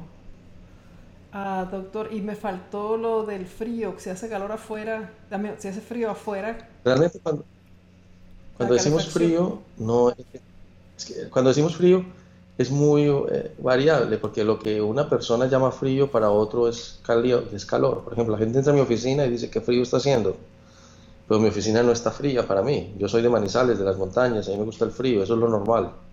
Entonces para todo el mundo es diferente.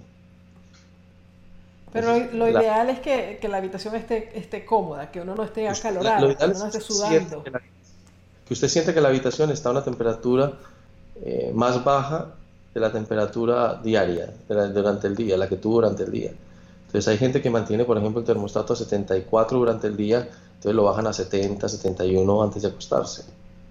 Ahí hubo un cambio en, la temperatura, pero hay otras personas que les gusta más cálido y si usted lo tiene durante todo el día en 72, pues lo va a tener que bajar más. Entonces, bueno, yo creo que esa pregunta, Sonia, la segunda tuya se respondió con lo del el, ritmo, el, reloj interno de uno, ¿no? El ritmo circadiano. Ah, doctor, que eh, quiere saber, Viviana, dónde podemos contactarlo y esa era mi, mi última pregunta para usted. Ah, ¿Usted tiene redes sociales, ese tipo de cosas que lo puedan seguir? Sí, yo soy neurólogo en el Hospital Baptist. De Miami. De Miami. Y ahí tengo mi oficina. Somos una práctica de seis y damos una, una, una atención, eh, tratamos de dar atención personalizada como, como creemos que debe hacerse. Eh, y tenemos una página de internet que es el FC Neurology. Eh, se llama es como First Choice Neurology. Entonces usted pone FC Neurology y tenemos nuestra cuenta de, de, Twitter y tenemos también una, la página nuestra donde ponemos información, cada, la actualizamos frecuentemente. ¿Este fcneurology.com? Eh, eh, sí, that, eh, eh .com. la, la, mejor manera es si usted hace un search que diga First Choice Neurology. First Choice Neurology y ahí, y ahí sale todos los links para las redes sociales y para y para la práctica. Y nosotros estamos poniendo cosas en Twitter, pequeños tips. Con ese mismo nombre, FC Neurology. First, sí, realmente es First Choice Neurology. Pero en Twitter no, en Twitter es FC. También se puede poner como FC Neurology, pero la más fácil es First Choice Neurology. Entonces, está, ok, ya está, ya Andrés puso el, el nombre y ya lo tienen para para quienes lo quieran copiar. Ah, doctor, usted, usted está en Miami. Ah, eh, ahí es donde usted atiende a sus... Aquí en la, en la descripción del video yo voy a poner eh, sus oficinas y su teléfono para quienes quieran ah, contactarlo. Lo, tengo, lo tenemos ya por aquí. Y pues nada, este ha sido... Yo creo... ¿Sabe lo que yo pienso, doctor?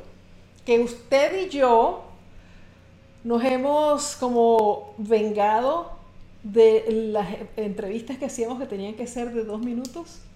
Si recuerdas que tenían que ser cortitas y ya.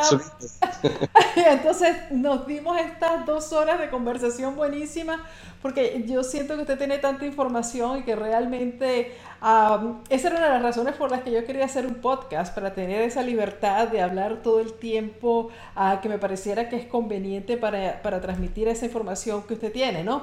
Y que muchas personas tienen ahí, pero que cuando se hace entrevistas para la televisión, eso es, lo podíamos hacer largas, eso sí, porque me encantaba escucharlo, pero después lo que salía al aire era un minuto y medio, dos minutos, cuando son cuatro minutos, oh, eso era como una, eh, como conseguir un bisonte, era una celebración. Pues se da cuenta usted lo triste, lo triste que es que la salud, nosotros deberíamos estar enfocados en el mantenimiento de la salud y no en el tratamiento de enfermedad. Exacto. Y que si hubiera más diálogo. Yo, por ejemplo, estuve sumamente sorprendido cuando fui a los países escandinavos y a Austria y todo esto, donde yo veía que a los niños de 5 o 6 años estaban con la profesora aprendiendo a hacer ensaladas. Y entonces decían, vamos a poner el tomate y vamos a poner esto, y ellos mismos hacían sus ensaladitas, las cogían de sus propios jardines. Y entonces el niño decía, hay que ponerle un poquito de cilantro para cambiarle esto y ponerle este otro. Entonces llegaba uno y decía, ¿y de proteína qué le vamos a poner? y ellos hacían todo eso y cogían el, hacían los, cogían el, aceite de oliva y lo mezclaban con, le echaban limón y lo hacían y todo, y, ellos trabajaban, estaban aprendiendo ahí cómo hacer comidas que eran balanceadas y cosas que eran buenas para la salud.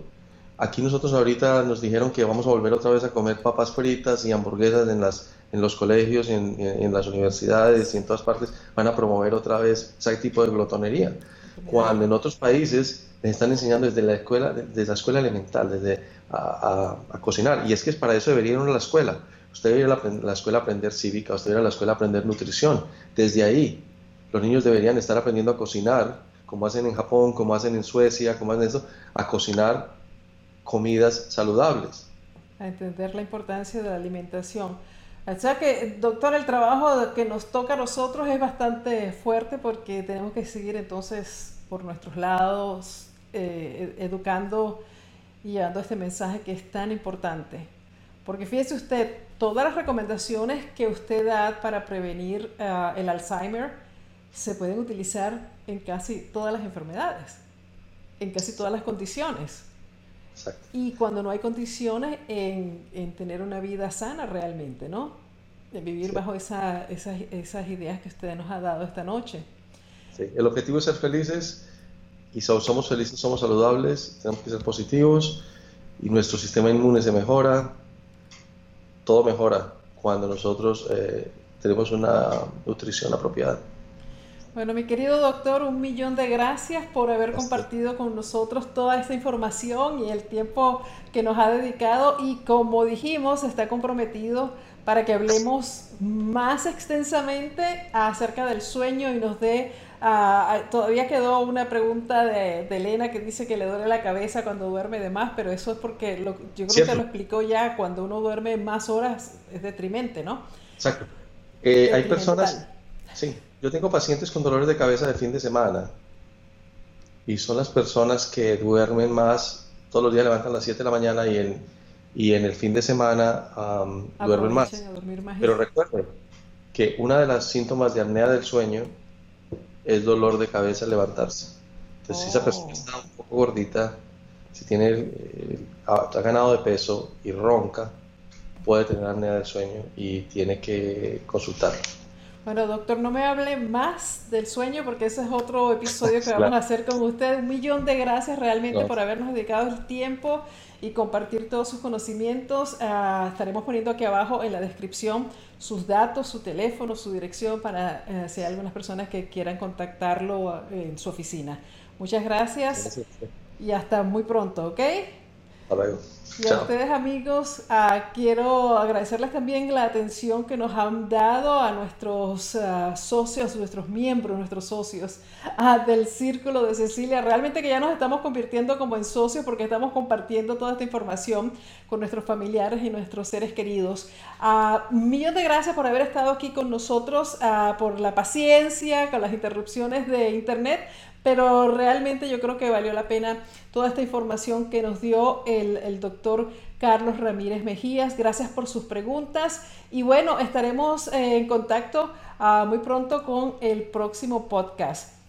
Y si estás viendo este podcast y estás con curiosidad por saber cómo ah, pertenecer al Círculo de Cecilia y tener esta oportunidad de hacer este contacto directo ah, durante las transmisiones y hacer tus propias preguntas a los expertos que estamos entrevistando, te invito a que visites el círculo de y te unas a nosotros. Es un grupo VIP especial donde tenemos un contacto más cercano, donde tenemos la posibilidad de compartir información ah, que nos pueda llevar a tener una vida mucho más sana, una vida mucho mejor y a lograr nuestra ah, versión óptima de nosotros mismos. Así que los invito a a ver y visitar el círculo de cecilia.com y unirse a nosotros. Un millón de gracias a todos y hasta el próximo episodio de Salud Radiante con Cecilia. Hasta la próxima.